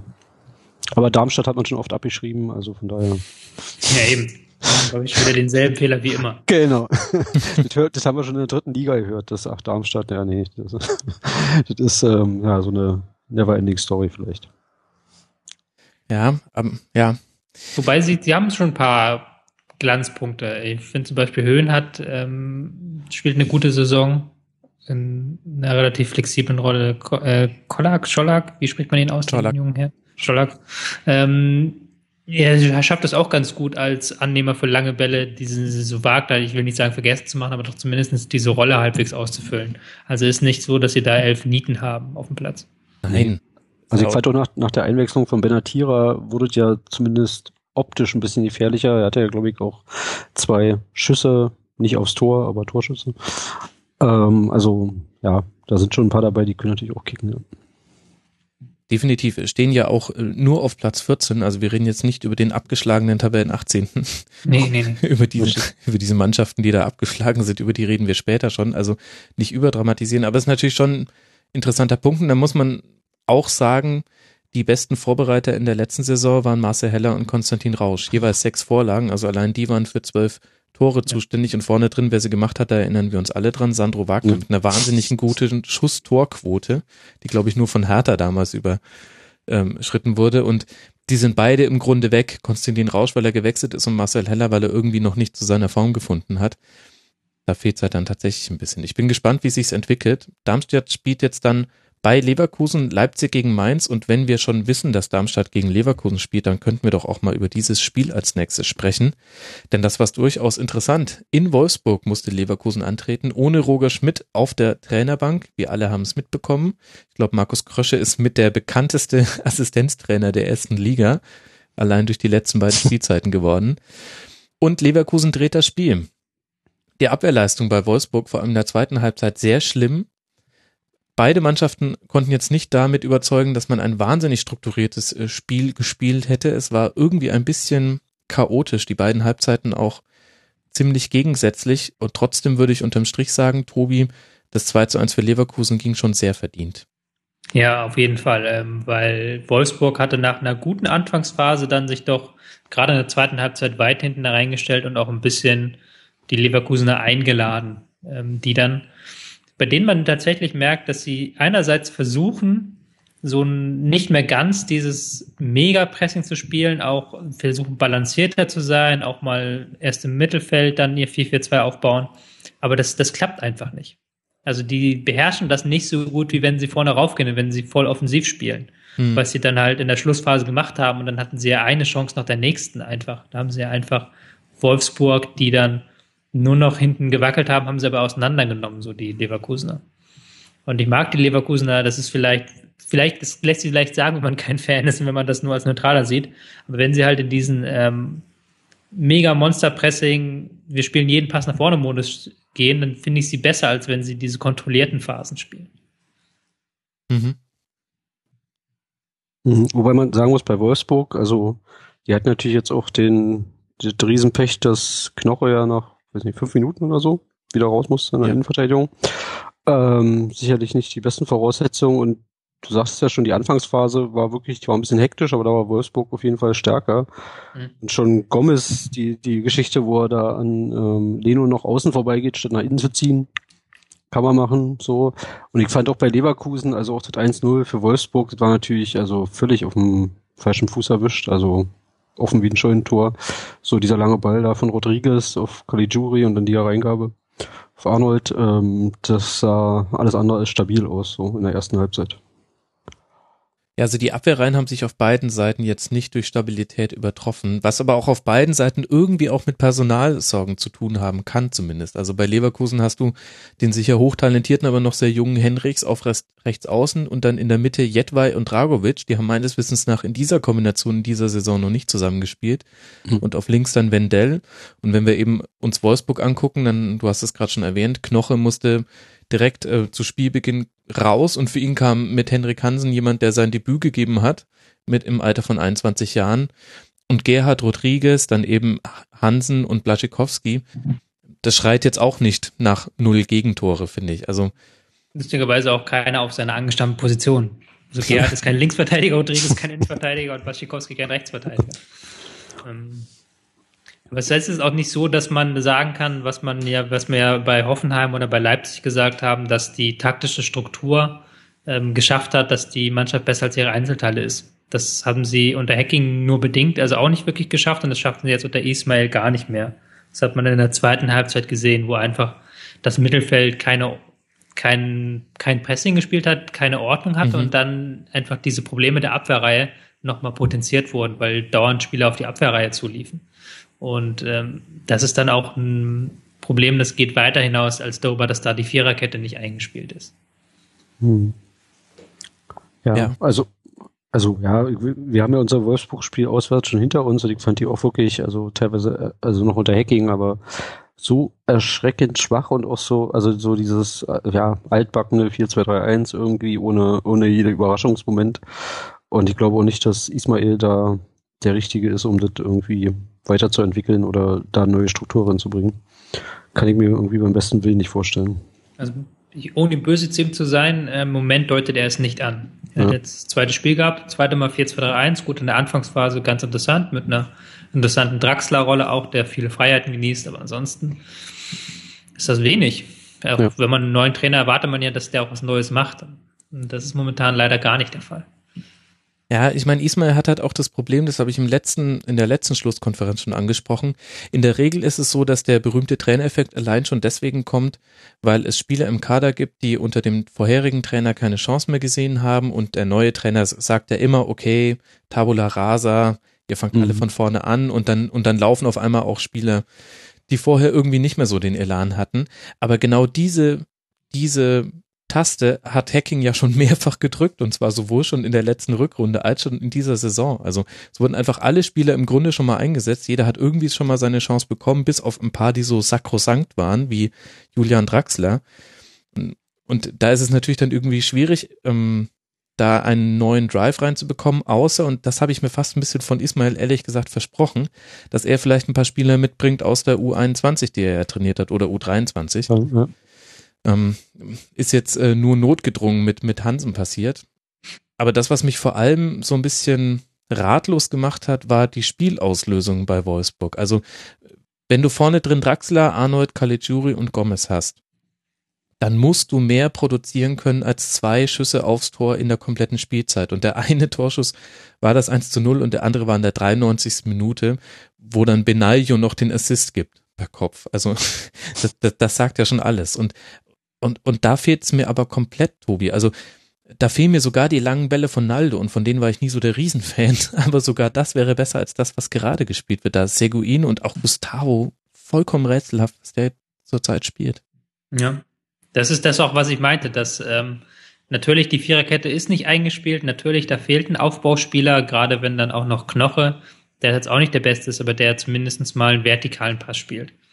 Aber wenn der dann auch noch ausfällt, und ähm, das wollte ich gar nicht sagen. Mein Punkt eigentlich, so mein Punkt eigentlich war, dass du ja davor an den Reihen davor hast du ja eigentlich eine sehr gute, beziehungsweise deine beste Elf auch mit Gustavo, Seguin, Arnold, Draxler, Gomez, Caligiuri. Das ist ja eine gute Elf eigentlich. Mhm. mhm. Aber die werden halt strukturell nicht so angeordnet, dass man sagen kann, okay, wir kommen gut von der Abwehr in die Räume nach vorne, weil da auch keine Struktur ist. Da wird dann blind über den Flügel nach vorne gespielt und auf eine Flanke gehofft. Ja. Und da ist, die Mannschaft ist halt nicht besser als die Summe ihrer Einzelteile.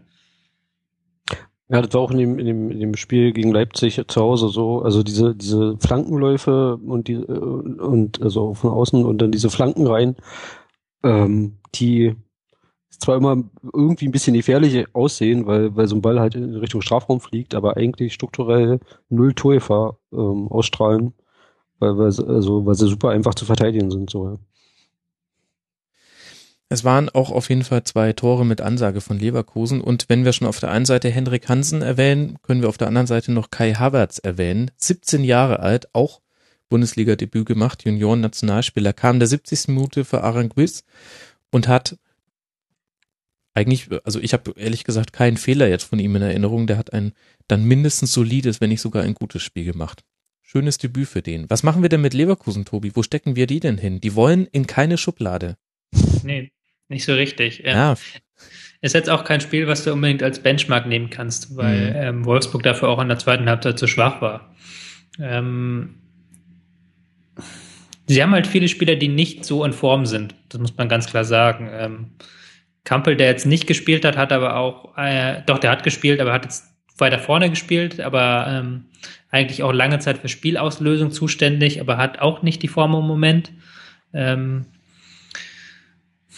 Chicharito der auch nicht so trifft, wie, wie er es schon mal gemacht hat. Ähm, kannst du eigentlich so durchgehen mit Brand auch nicht in Form und so weiter und so fort. Ähm, Baumgartlinger, von dem man sich sicherlich mehr versprochen hat. Mhm. Es ist schwierig. Andererseits halt dieser Versuche von Schmidt, sein System weiterzuentwickeln. Aber dadurch, dass er halt so sehr dogmatisch auf dieses 4-4-2 Pressing-System ausgerichtet ist, sind das halt immer nur so Nuancen. Und das ist halt jetzt nie so der große Wurf. Und dann hast du halt mal ein Spiel, wo es dann wieder besser klappt, ein bisschen, wieder ein bisschen schlechter klappt. Ähm, aber du hast halt, der, ist jetzt auch kein großer Wurf zu erwarten, einfach weil es, das, das wird es nicht geben, dass da jetzt plötzlich fünf neue Spieler reinkommen oder dass da ein neues System rauskommt bei der Sache. Ja, aber also ich fand, äh, ich finde es trotzdem mysteriös irgendwie fast, weil ich war auch einer derjenigen, die vor der Saison Leverkusen so im Kampf um Platz zwei gesehen haben, weil sehr guter Kader, zusammengehalten, Trainer in der dritten Saison mit einer klaren Spielidee. Ähm, also eigentlich waren alle Voraussetzungen gegeben, dafür eine, eine gute bis sehr gute Saison zu spielen. Ähm, und irgendwie funktioniert es aber überhaupt nicht. Ohne es festmachen zu können. Ja, ich glaube, Form ist da tatsächlich ein wichtiger Punkt. Ich habe aber bei Leverkusen immer mehr den Eindruck, und da muss mich jetzt Roger Schmidt vom Gegenteil überzeugen, während sich die restliche Bundesliga weiterentwickelt hat und auch mit so einem Pressing-System, wie es Leverkusen spielt, meiner Meinung nach immer besser zurechtkommt, mhm. schafft es eben Roger Schmidt, da stimme ich dir zu, Tobi, es nicht an neue Impulse zu setzen. Und man sagt ja immer so, wenn man eine taktische Innovation verfolgt, dann hat man zwei Jahre ungefähr einen Wettbewerbsvorteil und ja. danach haben die Gegner sich darauf eingestellt. Und ich habe manchmal den Eindruck, dass das erleben wir genau jetzt. Denn selbst wenn Leverkusen gegen Mannschaften spielt, die von der individuellen Qualität her deutlich schlechter sind, dann schaffen die es manchmal auch da zu überraschen. Und du, die kommen aus diesen Pressing-Fallen, die da gestellt werden, immer besser raus oder zu und wenn es nur ist, weil sie sich vorher darauf geeinigt haben, gut, wir spielen oft den langen Hafer. Aber da wäre doch Leipzig das Gegenbeispiel. Also ich meine, Roger Schmidt ist ja auch Red Bull-Schule so quasi aus, aus Salzburg, ähm, der quasi dieses Spielsystem schon zwei Jahre vor uns implementiert hat in der Bundesliga. Aber bei Leipzig funktioniert es ja überraschenderweise immer wieder. Aber das ist doch nochmal ganz anders aufgezogen, finde ich. Ja, ich habe auch das Gefühl, dass Leipzig momentan mehr Tempo hat in allen mhm. Aktionen, sowohl mhm. gegen den Ball als auch mit dem Ball. Das ja. ist so eine Sache, die man bei der man vielleicht noch kurzfristig ausschrauben kann bei Leverkusen. Naja, schauen wir mal. Also ist tabellarisch alles andere als zufriedenstellend für Leverkusen. Jetzt auf Platz 10 mit 13 Punkten, vier Siegen, ein Unentschieden, vier Niederlagen, 13 zu 13 Toren. Das ist weniger, als man erwarten konnte und über den VfL müssen wir gar nicht reden. Platz 16 mit sechs Punkten, ein Sieg erst, drei Unentschieden, fünf Niederlagen, 6 zu 13 Tore. Ähm, ein tiefer Graben zwischen Mannschaft und Fan. Es wurde scheiß Millionäre skandiert. Da musste ich vorhin dran denken, Tobi, als du von äh, der Kapitalismuskritik der Deutschen geredet hast.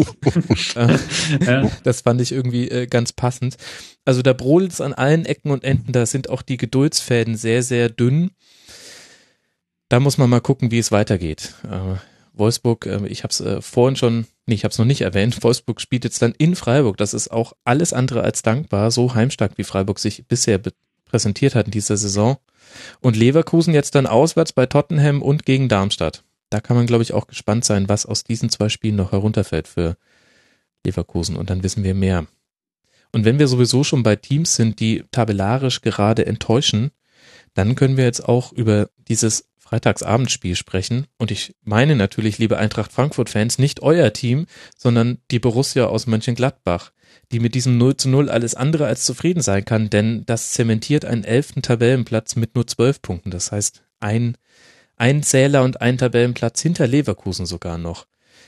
Rubi, über das Spiel selber, glaube ich, muss man jetzt nicht allzu viele Worte verlieren. Ähm, dass Felix Zweier die erste Halbzeit elf Sekunden zu früh abgepfiffen hat, hatte, glaube ich, einen ästhetischen Grund.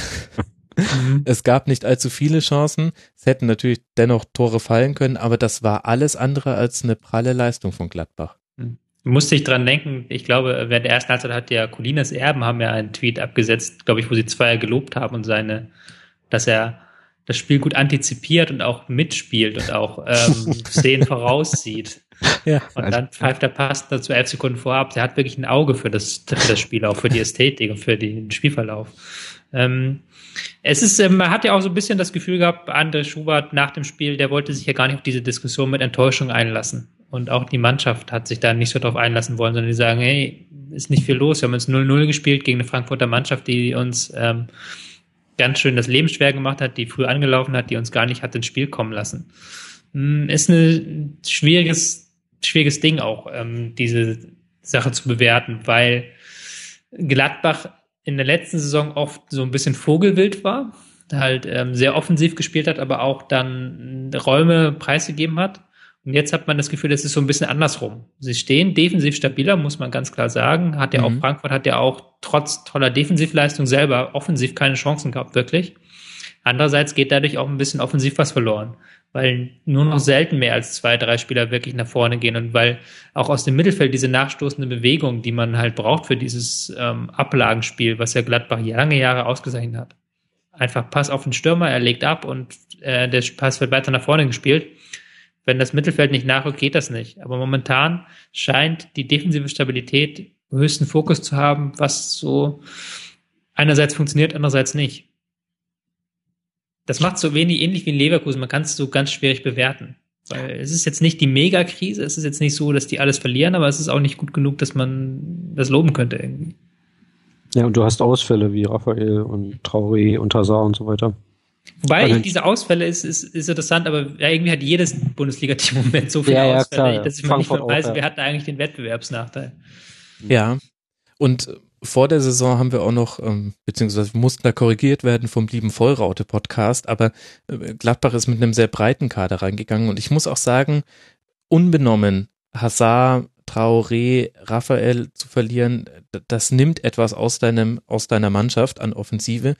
Mir gefällt das aber auch gar nicht so sehr, wie da unter anderem auch von André Schubert drauf rumgeritten wird. Also mhm. zum einen, weil ich das Zeichen gegen die Spieler, die die ersetzen, jetzt nicht so ganz vorteilhaft finde, aber das ist seine Entscheidung, das muss er machen, wie er die motivieren möchte.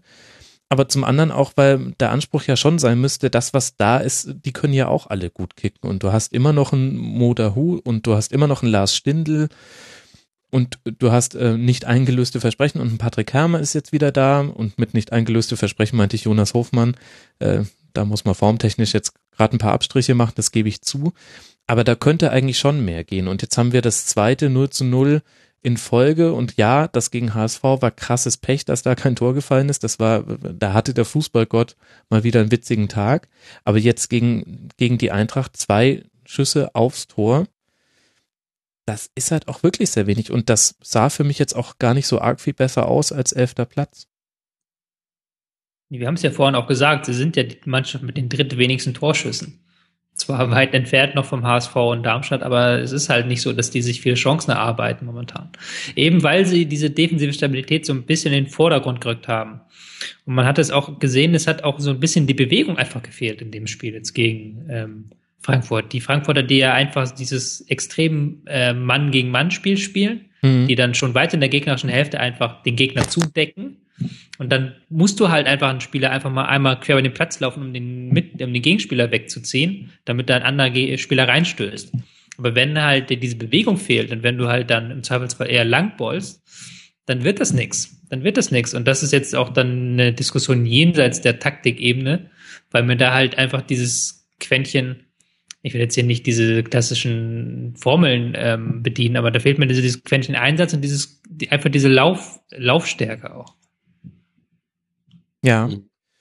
Weil ich glaube, also wenn ich jetzt gerade in der ersten Halbzeit so hinter diesen, sag ich mal, Frankfurt ist ja teilweise relativ früh angelaufen, so.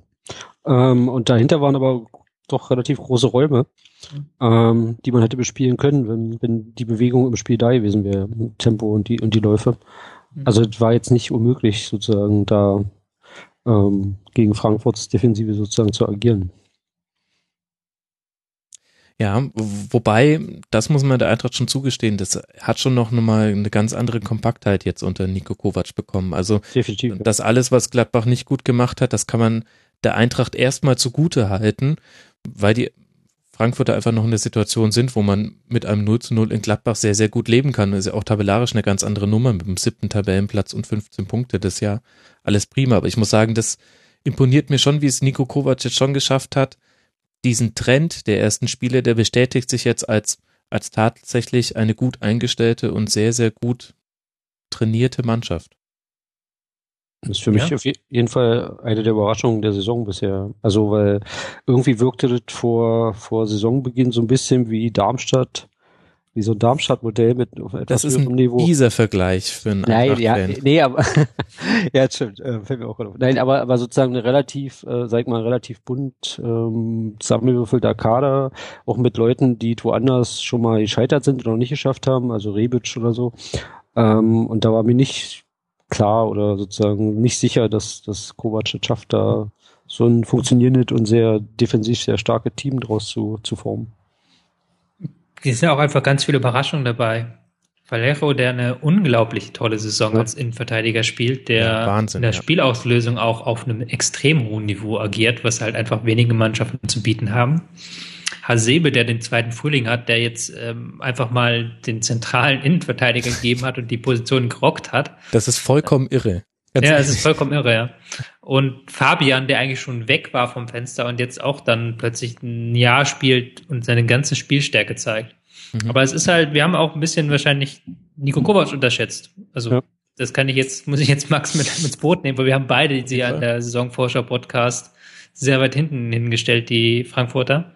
Ich ja noch am besten mit Tabellenplatz 13. Du war noch am besten. Aber, Ich hatte sie, glaube ich, als 17 hatte ich. aber da haben sich noch meine Oh, oh. Frankfurter Freunde bei mir gemeldet und haben gemeint, äh, äh, also wir glauben ja, wir steigen ab. Ja, aber einfach, weil sie einen ganz klaren Defensivplan haben. Der Defensivplan ist, äh, heißt Pressing, heißt Manndeckung, aber auch auf dem gesamten Platz.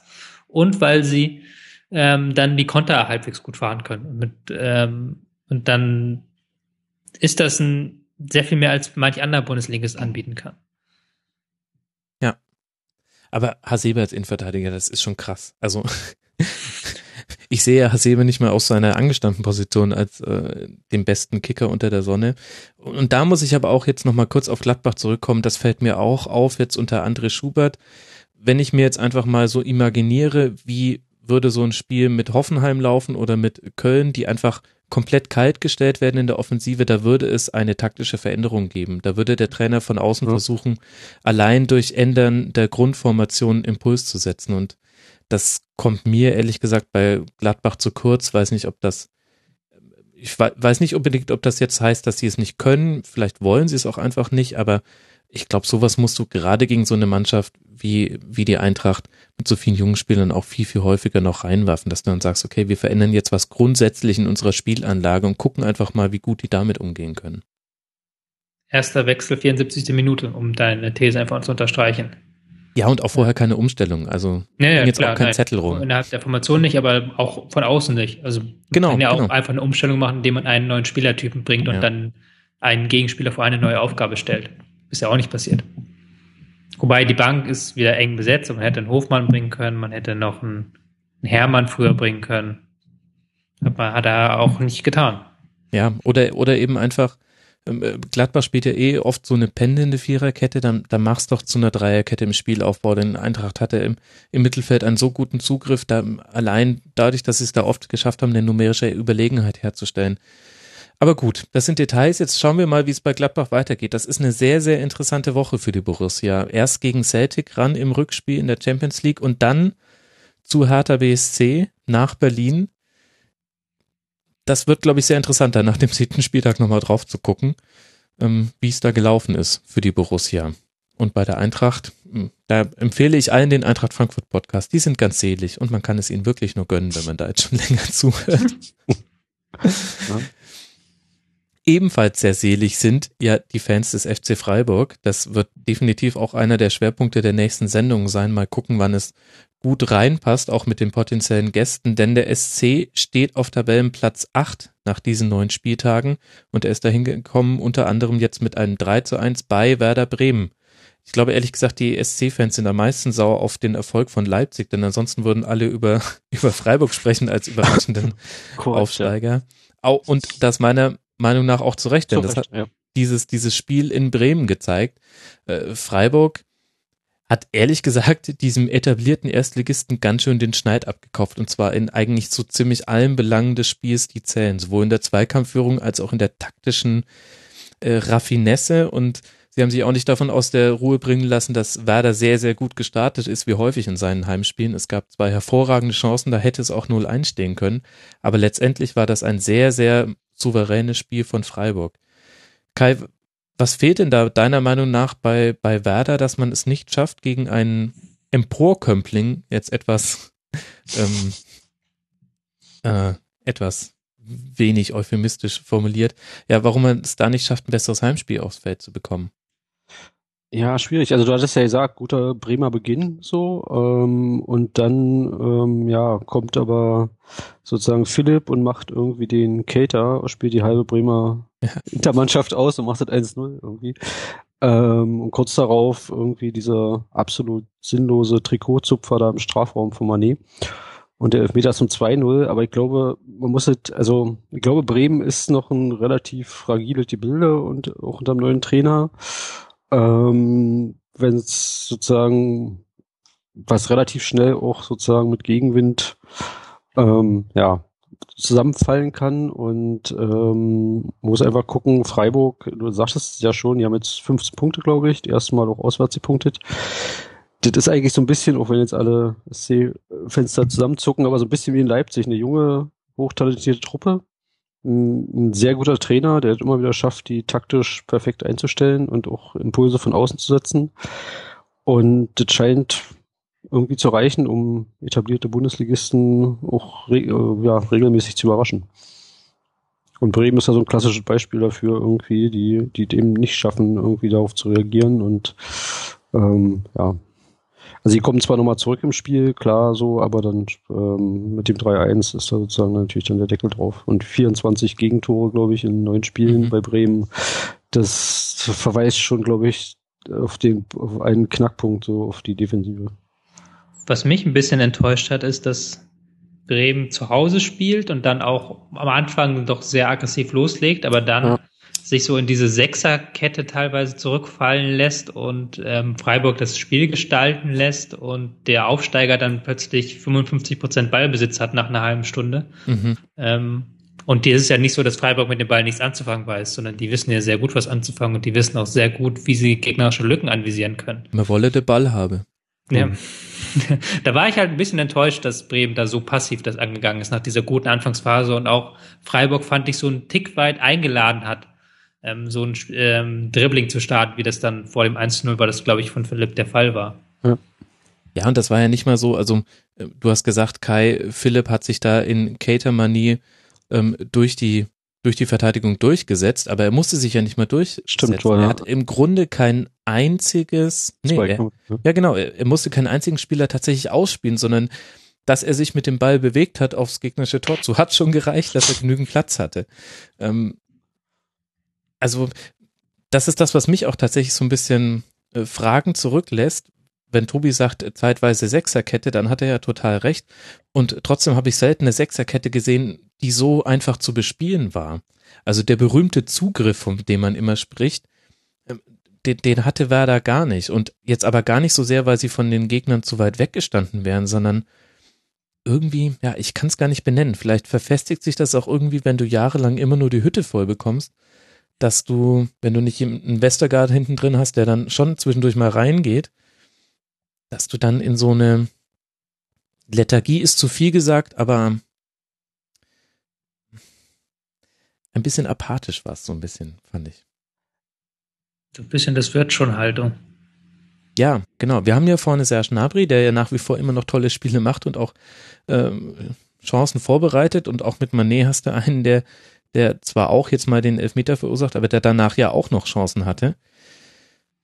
Aber das reicht schon. Und ich frage mich ehrlich gesagt, was so die Impulse von Alexander Nuri sind. Ich kenne ihn logischerweise nicht äh, persönlich und äh, sehe auch nicht seine Trainingsarbeit, aber mir ist aufgefallen, dass ich noch keinen O-Ton von ihm gehört habe, in dem ich das Gefühl hatte, jetzt hat er mir gerade inhaltlich etwas gesagt, was über so Dinge hinausgeht, die ich auch hätte sagen können, nämlich ja, wir müssen über die Einstellung kommen, wir müssen mhm. kompakter stehen, es ist wichtig, dass wir jetzt hinten mal ähm, sicher stehen und mal vielleicht mal zu Null spielen. Also mir fehlt da so ein bisschen der inhaltliche Zugriff und ich hoffe sehr, dass er, dass er inhaltlicher mit seiner Mannschaft spricht, aber ich habe bisher noch kein Zitat von ihm gelesen, wo ich den Eindruck hatte, okay, der, der, der hat quasi auch ein, ein taktisches Verständnis oder einen taktischen Plan mit dieser Mannschaft. Das ist für mich alles so, das ist der Problem ist so eins der Teams, wo, wo man irgendwie nicht genau weiß, für welche Spiele die stehen die gerade. Also so ähm, viele Tore fallen. Dafür ja. 35 ja, neuen Spielen.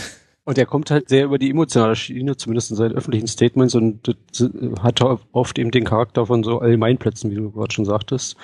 Aber ähm, wenn man da andere Trainer sieht, so die dann auch wirklich inhaltlich dir hinterher oder vorher erklären, was sie wollen oder warum es geklappt hat oder nicht geklappt hat, das habe ich in der Tat von ihm so auch noch nicht gehört. Und es gibt so diese Passivhaltung, ja, keine Ahnung, die resultiert vielleicht unterschiedlich aus der sportlichen Situation, aber auch nach dem, nach dem Leipzig-Spiel wird ja auch 3-1 ausging oder 1-3 aus ihrer Sicht, hieß danach auch so, naja, wir haben ja eigentlich ganz gut gespielt und hier kann man schon mal verlieren und also ähm, so eine Haltung gegenüber einem, ja in unserem Fall trotzdem ja Aufsteiger und bei Freiburg noch mehr, ähm, die auch so in der, ja, in der Kommunikation so rüberkam und so sah das teilweise eben auch auf dem Platz aus, sehr passiv. Ja, da fehlt es ganz schön. Und auf der anderen Seite muss man noch ähm, kurz erwähnen, bei Freiburg, wisst ihr zufällig auswendig oder habt ihr es recherchiert, wie viele Änderungen sie im Vergleich zum Pokalspiel gegen Sandhausen hatten? Zehn. Ja. Das, das ist schon krass und äh, wir reden hier nicht mal vom Torhüter, der geblieben ist. Nein, Linksverteidiger Günther ist der einzige, der, der das DFB-Pokalspiel gemacht hat. Das heißt, eine komplett andere Mannschaft.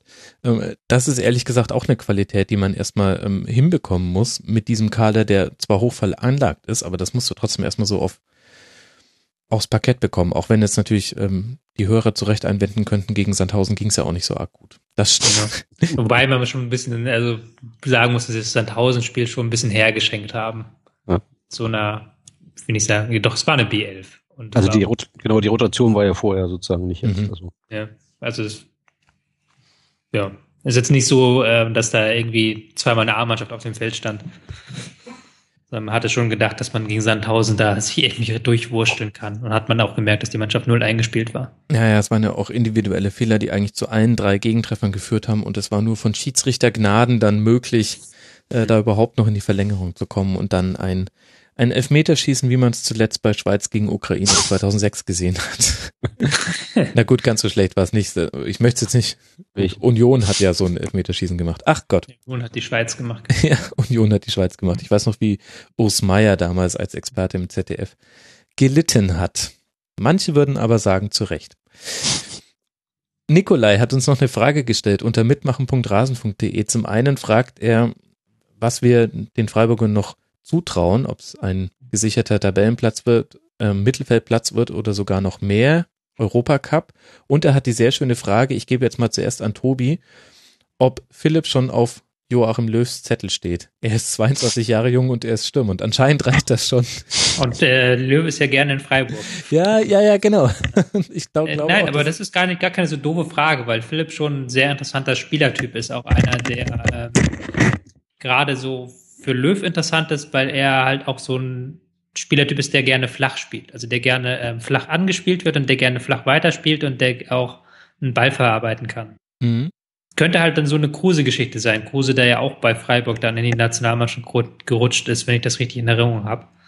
Ähm, ich glaube schon, dass das ein interessanter Spielertyp für Jogi Löw sein könnte, mittelfristig, ja.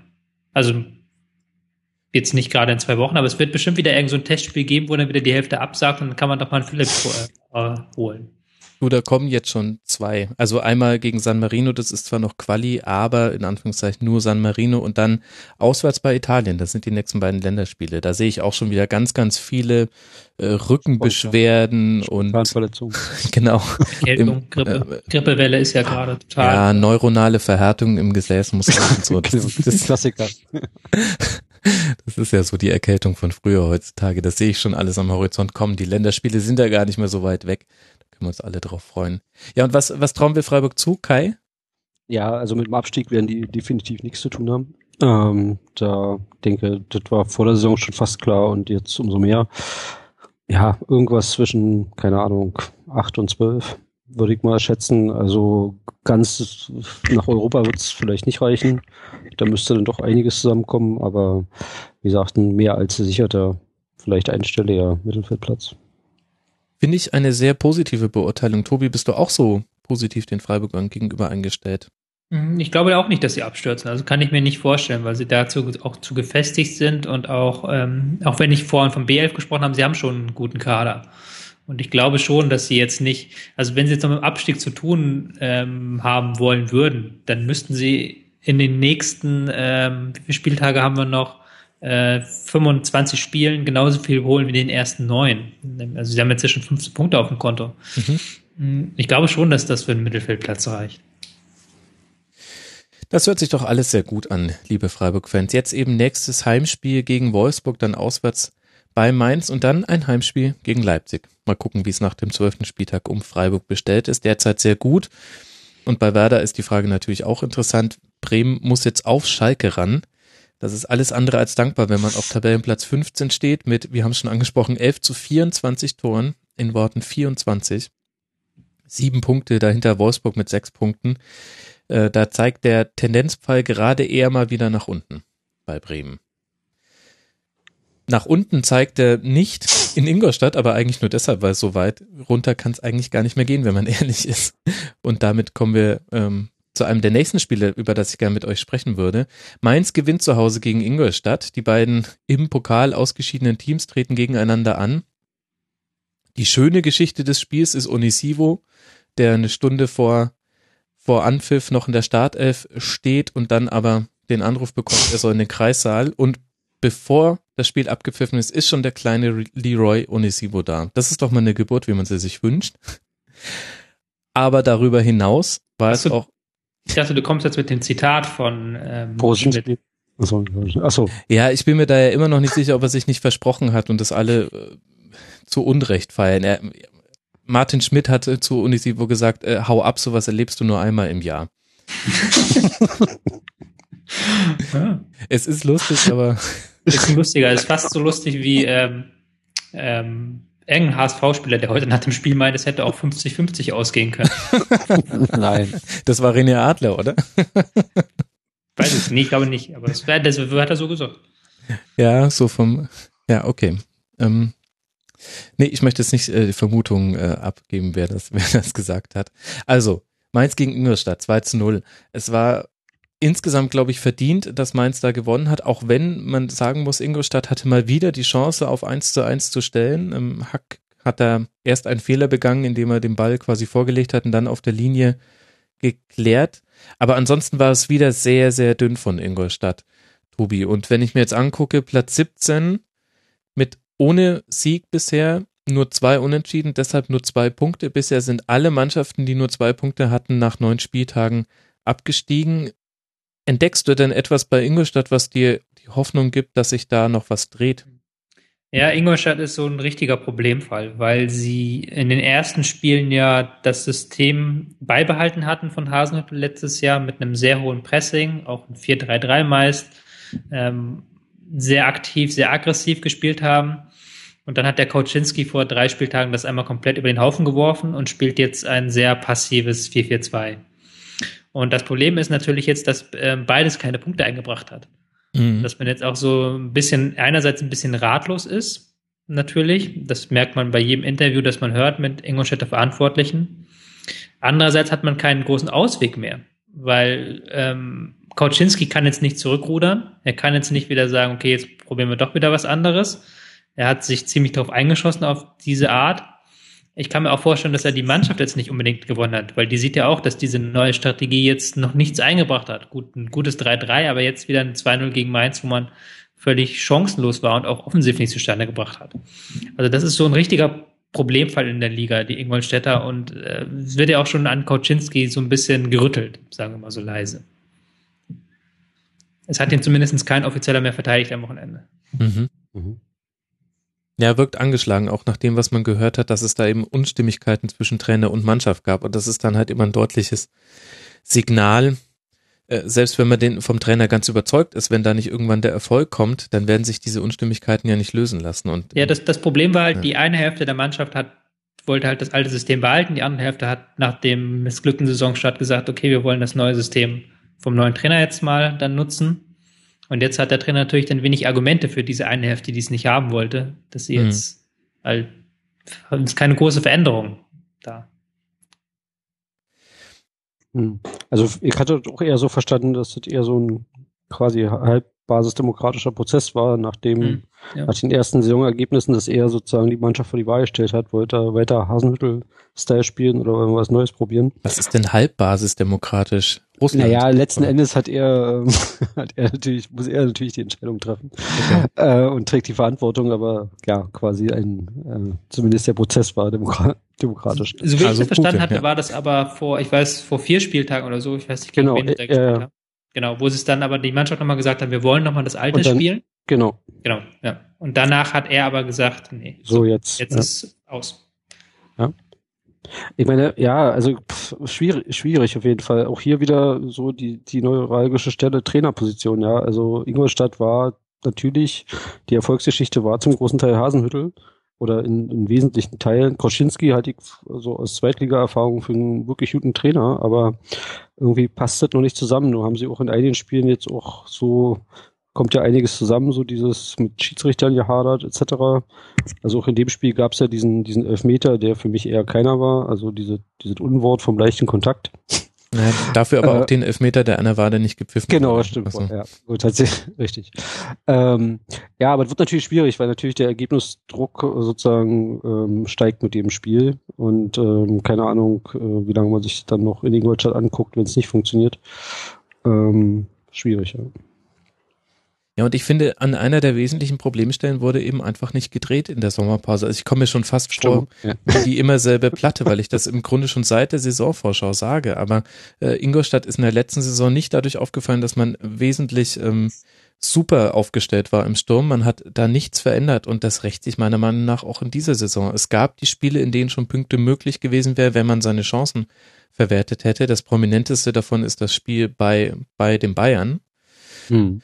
Und das hast du in dem Spiel jetzt auch wieder gesehen. Das ist Hinterseher und Lescano, das mögen unbenommen äh, nette Kickers sein, aber es fehlt auch so komplett jemand, der da mal ein positives Momentum hätte, einfach von der Art und Weise, wie er mit seinen Torschüssen umgeht, die er pro Spiel bekommt.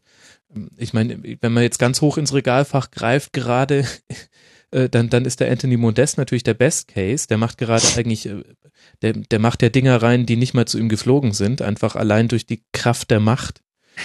Ähm, und, und in der letzten Saison war das Sandro Wagner bei Darmstadt, aber sowas brauchst du eben auch. Und gleichzeitig finde ich, merkt man bei Ingolstadt auch, was es eben bedeutet, wenn man sich von dem Pressing-System verabschiedet oder es nicht mehr so wichtig nimmt.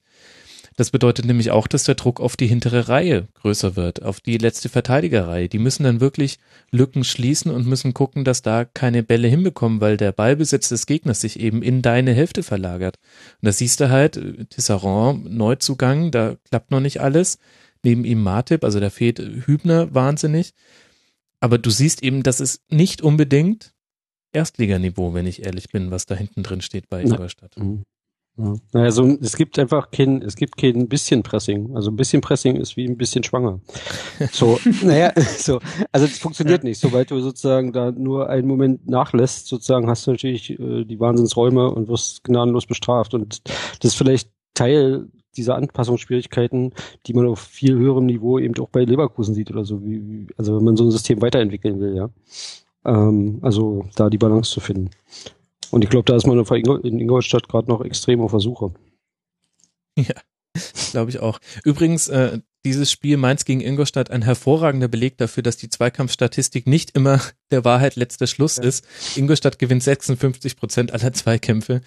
Aber die wichtigen, die hat man gar nicht so wirklich geführt, denn Mainz hat sich da wirklich ganz gut durch äh, kombiniert, womit wir auch den Blick mal zum FSV richten könnten. Jetzt Tabellenplatz 9 mit 14 Punkten, 16 zu 15 Tore. Auch eine ganz gute Saison in der Europa League bisher. Mainz macht das ganz gut und Tobi, mir fällt immer wieder neuer Spieler auf bei Mainz. Also das ist von Spiel zu Spiel unabhängig. Diesmal fand ich Serda wahnsinnig stark. Der hat ganz, ganz viele Zweikämpfe gewonnen, die wichtig waren und äh, hat auch ganz gut die Bälle verteilt. Den, den hatte ich vorher so noch nicht auf dem Schirm. Mhm. Ähm, ja, der hat, kann ich dir eigentlich nur zustimmen, ähm, was Serda, ähm, der hat so ein bisschen in dem Anfang der Saison noch ein bisschen gehadert, ich das Gefühl, auch mit der Form, auch, ähm, dass er seine Aggressivität noch nicht so richtig ins Spiel integrieren konnte, die hat dann immer so ein bisschen ist immer so ein bisschen rumgelaufen, hat dann versucht, in Zweikämpfe zu kommen, wo er eigentlich nicht rein sollte. Und jetzt ist das alles sehr viel zielgerichteter. Aber Mainz halt auch mit ähm, einen wieder teilweise sehr schönen Spielzügen. Die können ja immer aus so Nichts plötzlich so einen sehr dynamischen Spielzug kreieren. Ja. Was natürlich auch Serda jetzt sehr gut eingeleitet hat, aber was auch die ähm, Spieler vorne einfach, weil die einfach plötzlich so viel Dynamik aufnehmen können und auch ähm, Mali, der mal wieder ein gutes Spiel gemacht hat, der eigentlich auch zentral für die Mannschaft ist. Also das ist ein ganz rundes Paket bei Mainz. Das ist auch nichts, wo man jetzt, was jetzt mit einem herausstechenden Merkmal oder sowas, deswegen drucke ich mich hier so ein bisschen rum. Es ist halt auch sehr abhängig von den Einzelspielern, die aber auch ähm, wieder mal sehr starke Einzelspieler in dieser Saison sind. Mhm. Ja, und ich finde das 2 zu 0 durch Öztudali, der dann ehrlich gesagt so ein bisschen ange, angepasst wird und dann kullert er halt rein. Aber das ist für mich genau so ein Beispiel für eine Szene, die quasi aus dem Nichts mit Tempo kreiert wurde. Und da waren das halt einfach ein, ein Pass von Mali auf Cordoba, der einfach so gut getimt ist und äh, Cordoba hat dann auch die körperliche Robustheit, sich da im Zweikampf durchzusetzen. Ja, und dann ist man halt schon hinter der Abwehrreihe und dann wird es halt in der Regel etwas einfacher, ein Tor zu erzielen. Ganz gute Saison bei Mainz. Wir können mal gucken, was sie am zehnten Spieltag machen, denn da spielen sie, Kai, du weißt es, Jo. in Leipzig. Genau. Ja. Da sind wir mal gespannt, wie sich Mainz dann schlägt. Ingolstadt jetzt dann gegen Augsburg. Das wird dann schon eins der wichtigeren Spiele. Wie gesagt, erst zwei Punkte und noch kein Sieg nach neun Spieltagen. Da wird die Luft langsam so richtig dünn. Und das nicht, weil man sich in großen Höhen bewegt. Ist das ein Derby eigentlich? Gilt das als Derby? Ja, das äh, kann man als Derby bezeichnen, ja. Ich war ja ganz überrascht, dass ich war, war glaube ich Frank Ross, der Samstag bei Sky war. Oh ja. Mhm. Und der Derby, der hat der Derby ganz komisch ausgesprochen. Der Derby oder so gesagt. ja. So österreichisch, Derby? Nee. Derby, oder? Derby. Derby, ja, genau, Ja. irgendwie. Sagt man das in Österreich so? Ja, ich glaube. Ich, ich glaube auch, aber ich fand auch, äh, also diese Besetzung auf Frank Rost und äh, Jessica Kastrop Schwierig. unterhaltsam, hätte ich jetzt gesagt. Ehrlich gesagt, Auch, das da, war, auch das, ja. das war auf ganz vielen Ebenen interessant. So, ganz schnell weiter zum letzten Spiel, was wir noch nicht besprochen haben.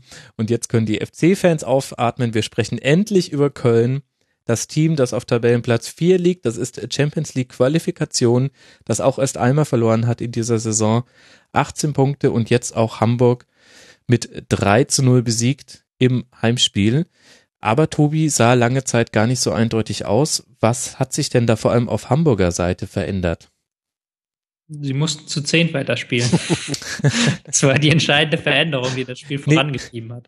Eigentlich ging es mir erstmal um die Frage, was hat denn Hamburg bis dahin gut gemacht? Ach so, Hamburg hat bis dahin, ähm, die waren defensiv sehr aggressiv auch, ähm, sehr äh, kompakt gestanden, aber auch dann immer wieder aggressiv vorgestoßen draus. Haben 4-4-2 gespielt, was jetzt gar keine Riesen-Innovation ist. Das hat auch ähm, Labadier oft spielen lassen.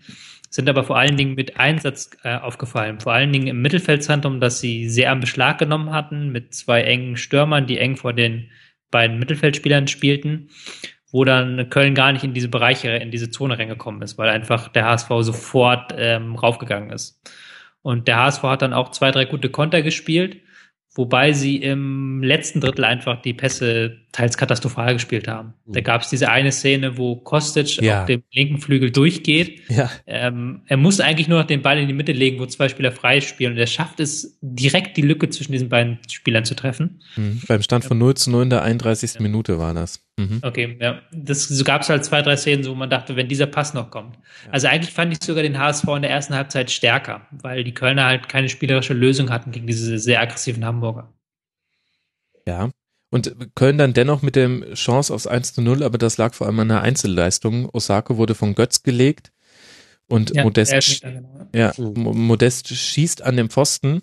Es sollte der wahrscheinlich letzte Schuss gewesen sein, der vorbeigegangen ist von Modest in diesem Spiel, denn er hat drei Tore gemacht. Ich habe extra noch auf bundesliga.de geguckt, dort wird er auch als Torschütze des 1 zu 0 ähm, äh, festgehalten. Das heißt, er hat den, die Flanke von äh, Simon Zoller anscheinend noch berührt oder zumindest wird es so gewertet. Das heißt, Hattrick von Anthony Modest und dann wird es so ein 3 zu 0. Ähm, Tobi hat jetzt schon den Platzverweis von Bobby Wood angesprochen. Ich glaube, über die, Berecht, die Gerechtfertigung dieses Platzverweises müssen wir, glaube ich, nicht diskutieren, Kai. Nee. Ähm, trotzdem habe ich mir die Frage gestellt, danach hat man ja in einem 4-4-1 gespielt, aber trotzdem ist für mich der HSV auf eine Art und Weise hinten wieder kollabiert, vor allem in den letzten 15 Minuten. Ja, also ich habe das Spiel lief hier nur so nebenbei bei der Armbrustvorbereitung, aber ähm, ja, typisch HSV wieder. Ähm, sozusagen, es gibt ein, also klar, Unterzahl, eine Situation und man gerät in Rückstand und alles fällt auseinander. Und alles das, was man in der ersten Halbzeit wirklich gut gemacht hat, also sehr aggressiv, sehr, ja, sehr verdichtet, ähm, war dann plötzlich wie fortgeblasen. Ähm, da kann man dann irgendwelche, weiß ich nicht, psychologischen Ebenen bemühen oder wie auch immer, dass man wieder einen Rückstand hinterherlaufen muss und dass man unter Druck steht oder anders kann man das, glaube ich, nicht erklären, weil beim Stand von 0-1 ist ja trotz Unterzahl eigentlich noch alles drin, so, noch nicht alles passiert. Aber da ging irgendwie dann gar nichts mehr. Man fällt halt wirklich auseinander. Es war halt vor allem leicht. Also ja. die, die Entstehung der Tore war jetzt nicht so, dass ich sage, das waren Zauberkombinationen, die nicht zu verteidigen sind, sondern da haben sich äh, Giroud und Jung, also Giroud hat sein Comeback gegeben. Das war auch sehr einfach. Also das 2 zu 0 war eine Flanke von Risse auf Modest, der am kurzen Pfosten steht. Ist schwierig zu verteidigen, Kopfball am ersten Pfosten, aber auch nicht unmöglich. Und die Flanke wurde halt auch ähm, recht unbedrängt geschlagen. Und, und, und das 3 zu 0 fand ich noch viel bezeichnend in der 86. Minute. Es war ein langer Ball von Risse und schon ist Modest einfach direkt alleine vor Adler.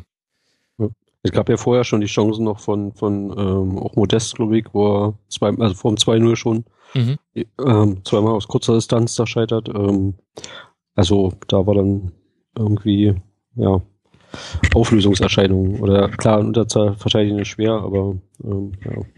Ja, ist es, aber du musst dich doch trotzdem dann nicht mit langen Bällen überspielen lassen. Ja, also weil du hast ja trotzdem hinten noch vier und du hast davor ja. vier und der eine, der fehlt dir doch eigentlich, sogar jetzt vom Spieler, der geflogen ist, nur Punkt. im Anlaufen des ja. FC. Und da ist mir der HSV jetzt auch nicht besonders krass aufgefallen in diesem Spiel.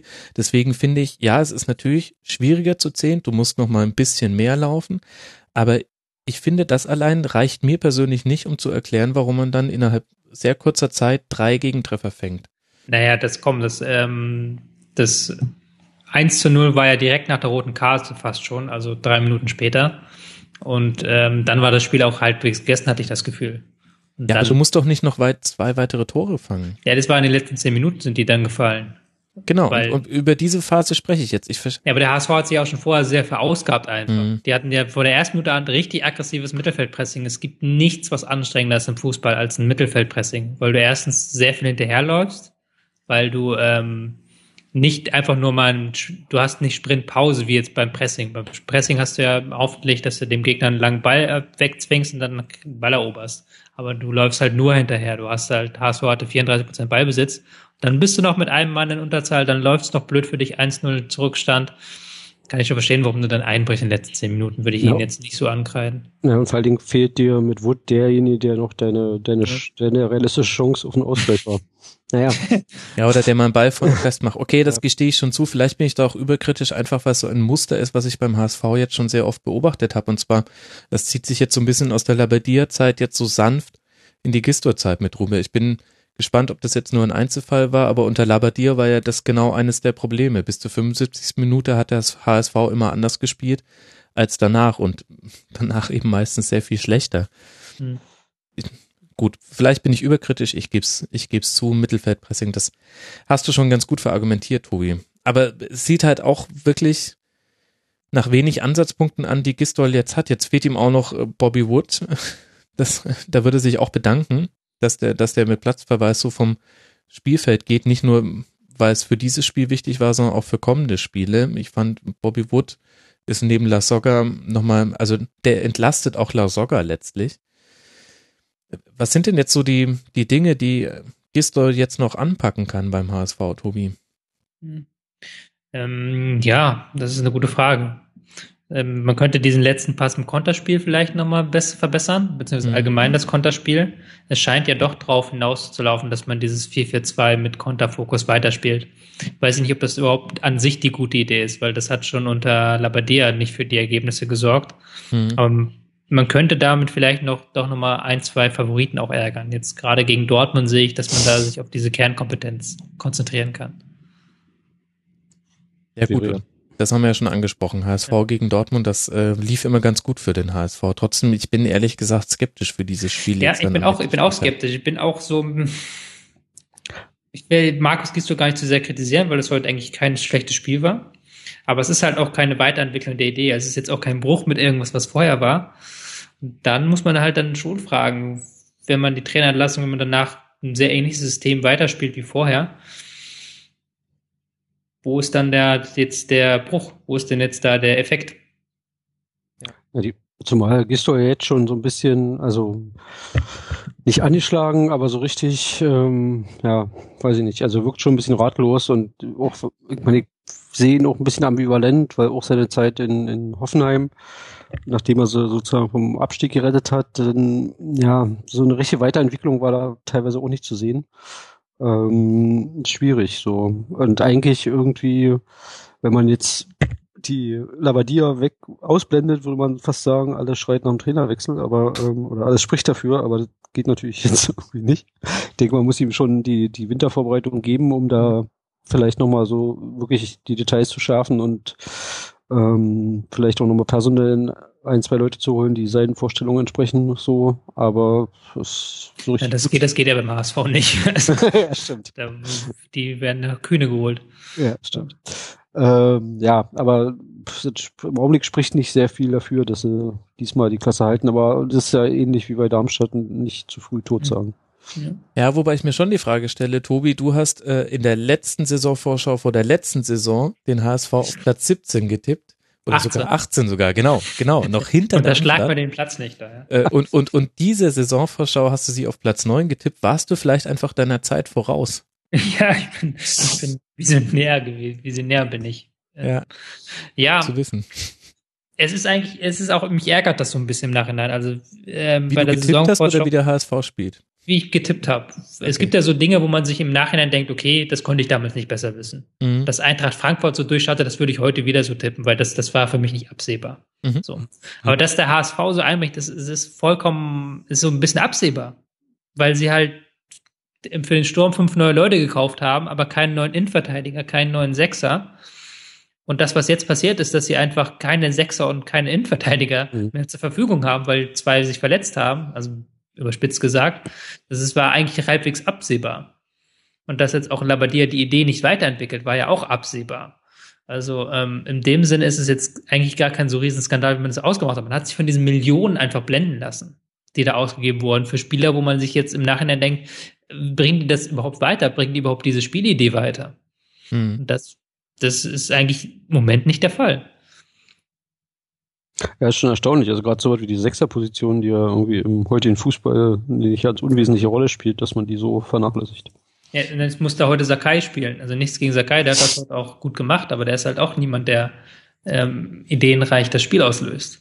Ja, wobei, wenn Hasebe Innenverteidiger spielen kann, dann kann in der Theorie auch Sakai Sechser spielen. Aber ich verstehe, was du meinst, ja. Und auf der anderen Seite muss man aber auch sagen, also gerade in der zweiten Halbzeit war das dann aber schon auch wirklich eine gute Vorstellung vom FC. Der zeigt schon auch, dass man nicht zufällig da oben steht auf dem vierten Platz. Der SC ist mir jetzt dann fast ein bisschen zu, zu wenig äh, hier besprochen worden, muss ich sagen. Ich habe mich in diesem speziellen Spiel äh, ein bisschen in, in Risse verliebt. Der ist mir schon in vielen anderen Spielen jetzt sehr gut aufgefallen. Der war für mich vorher immer synonym für das, was dem FC gefehlt hat im Kader. Und jetzt spielt er allein in dem Spiel schon wieder fünf Schlüsselpässe, bereitet zwei Tore vor und der spielt eine herausragende Saison. Hm. Kann man auch nochmal lobend erwähnen, ähm, weil er dadurch, dass er ja öfters zu Flanken gekommen ist und öfters an die Grundlinie gehen konnte, lag ja auch an der Systemumstellung, die dann mhm. durch die Verletzung von ähm, Marovas, glaube ich, relativ schnell kommen mhm. musste, so als man dann von dieser Fünferkette auf eine Viererkette umgestellt hat. Da sind wir wieder Stichwort was ist der Unterschied zwischen einem Gladbach und einem Köln, dass man dann einfach, wenn es nicht klappt, eine Systemumstellung macht. Mhm. Aber tatsächlich Risse einer der äh, wichtigsten Spieler, der immer noch an seiner Flankentechnik arbeiten könnte, meiner Meinung nach. Aber jetzt auch in diesem Spiel gerade in der zweiten Halbzeit genügend Möglichkeiten bekommen hat, sich auszuzeichnen und auch einen sehr hohen Drang entwickelt nach vorne und auch ähm, sehr wichtig ist für Modeste natürlich, der natürlich diese Zuspieler auch braucht. Ja, und ich finde, Risse hat eine Präzision in seinem Passspiel bekommen, auch eine Schärfe, mit der er seine Pässe inzwischen spielt. Das habe ich einfach letzte Saison nicht von ihm gesehen. Das, ich meine, da ne, verstetigt sich jetzt wahrscheinlich auch ein, ein positiver Trend, weil man dann auch mit einem gewissen Selbstbewusstsein seine Pässe spielt. Aber das tut dem äh, Kölner Spiel sehr gut und das konnte man dann auch sehr gut ansehen in der zweiten Halbzeit. Erste Halbzeit, da hatte der FC noch ein bisschen Probleme. Aber damit steht er ja so ein bisschen für die ganze Mannschaft oder auch für, Mhm. die, für die Arbeit, die da in Köln gemacht wird. Also, dass man so die schon sehr gute Arbeit der vergangenen zwei Jahre, gerade in dieser Saison ist dabei ist, nochmal auf so ein neues Niveau zu heben irgendwie. Spielerisch und, und individuell. Ähm, also da macht Stöger schon einen richtig guten Job.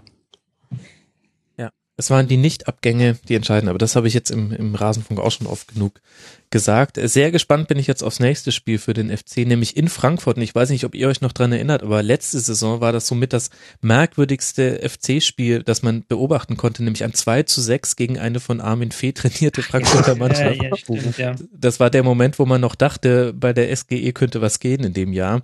Ganz, ganz merkwürdige äh, Plätze. Da haben, glaube ich, Castaños, Meyer und Seferovic zum ersten Mal zu dritt gespielt. Ach nee, es war gegen Stuttgart, es war 4 zu 1. Entschuldigung. Völkes. Aber auf jeden Fall sehr interessantes Spiel. Ich bin gespannt, ob Köln diese, diese Wunde ausmerzen kann am nächsten Spieltag.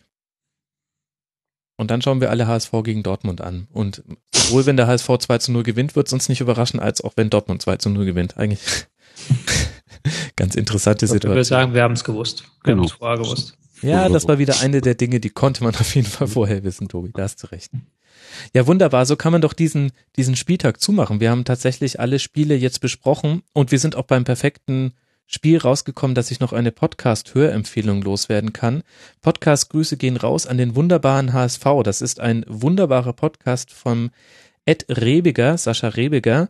Und ich kann euch sehr ans Herz legen, die aktuelle Folge mit ähm, Axel Formes sein die benannt ist Detlef Diekmeyer. Und wenn ihr euch wundert, warum Detlef, dann hört diese Folge. Sie ist wirklich, äh, ja, ich kann sie euch wirklich sehr ans Herz legen.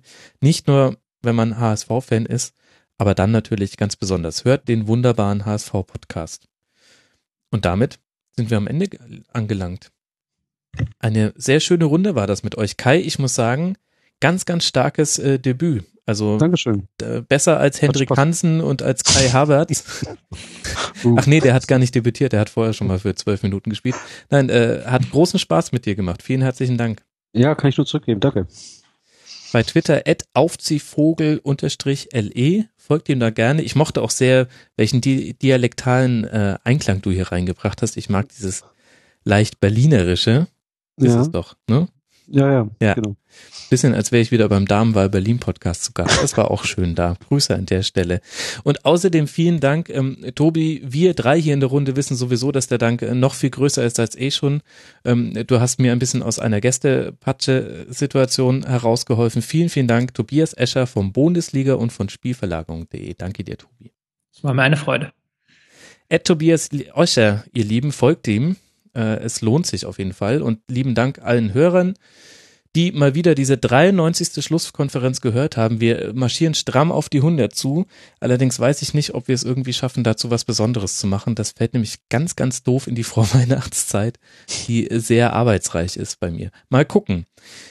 Beteiligt euch gerne unter mitmachen.rasen.de, unterstützt uns sehr gerne, da freue ich mich. Ähm, vielleicht an der Stelle nochmal der Hinweis, wir haben schon länger keine iTunes-Rezension mehr bekommen, freuen uns da aber sehr drüber. Könnt ihr sehr gerne machen.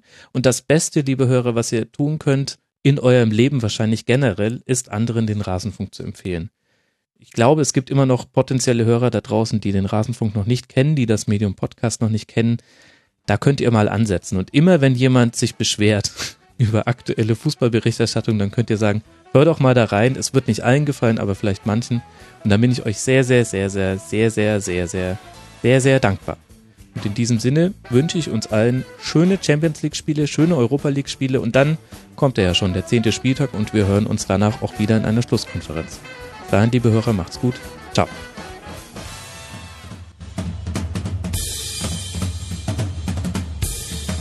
Das war die Rasenfunk-Schlusskonferenz. Wir gehen nun zurück in die angeschlossenen Funkhäuser.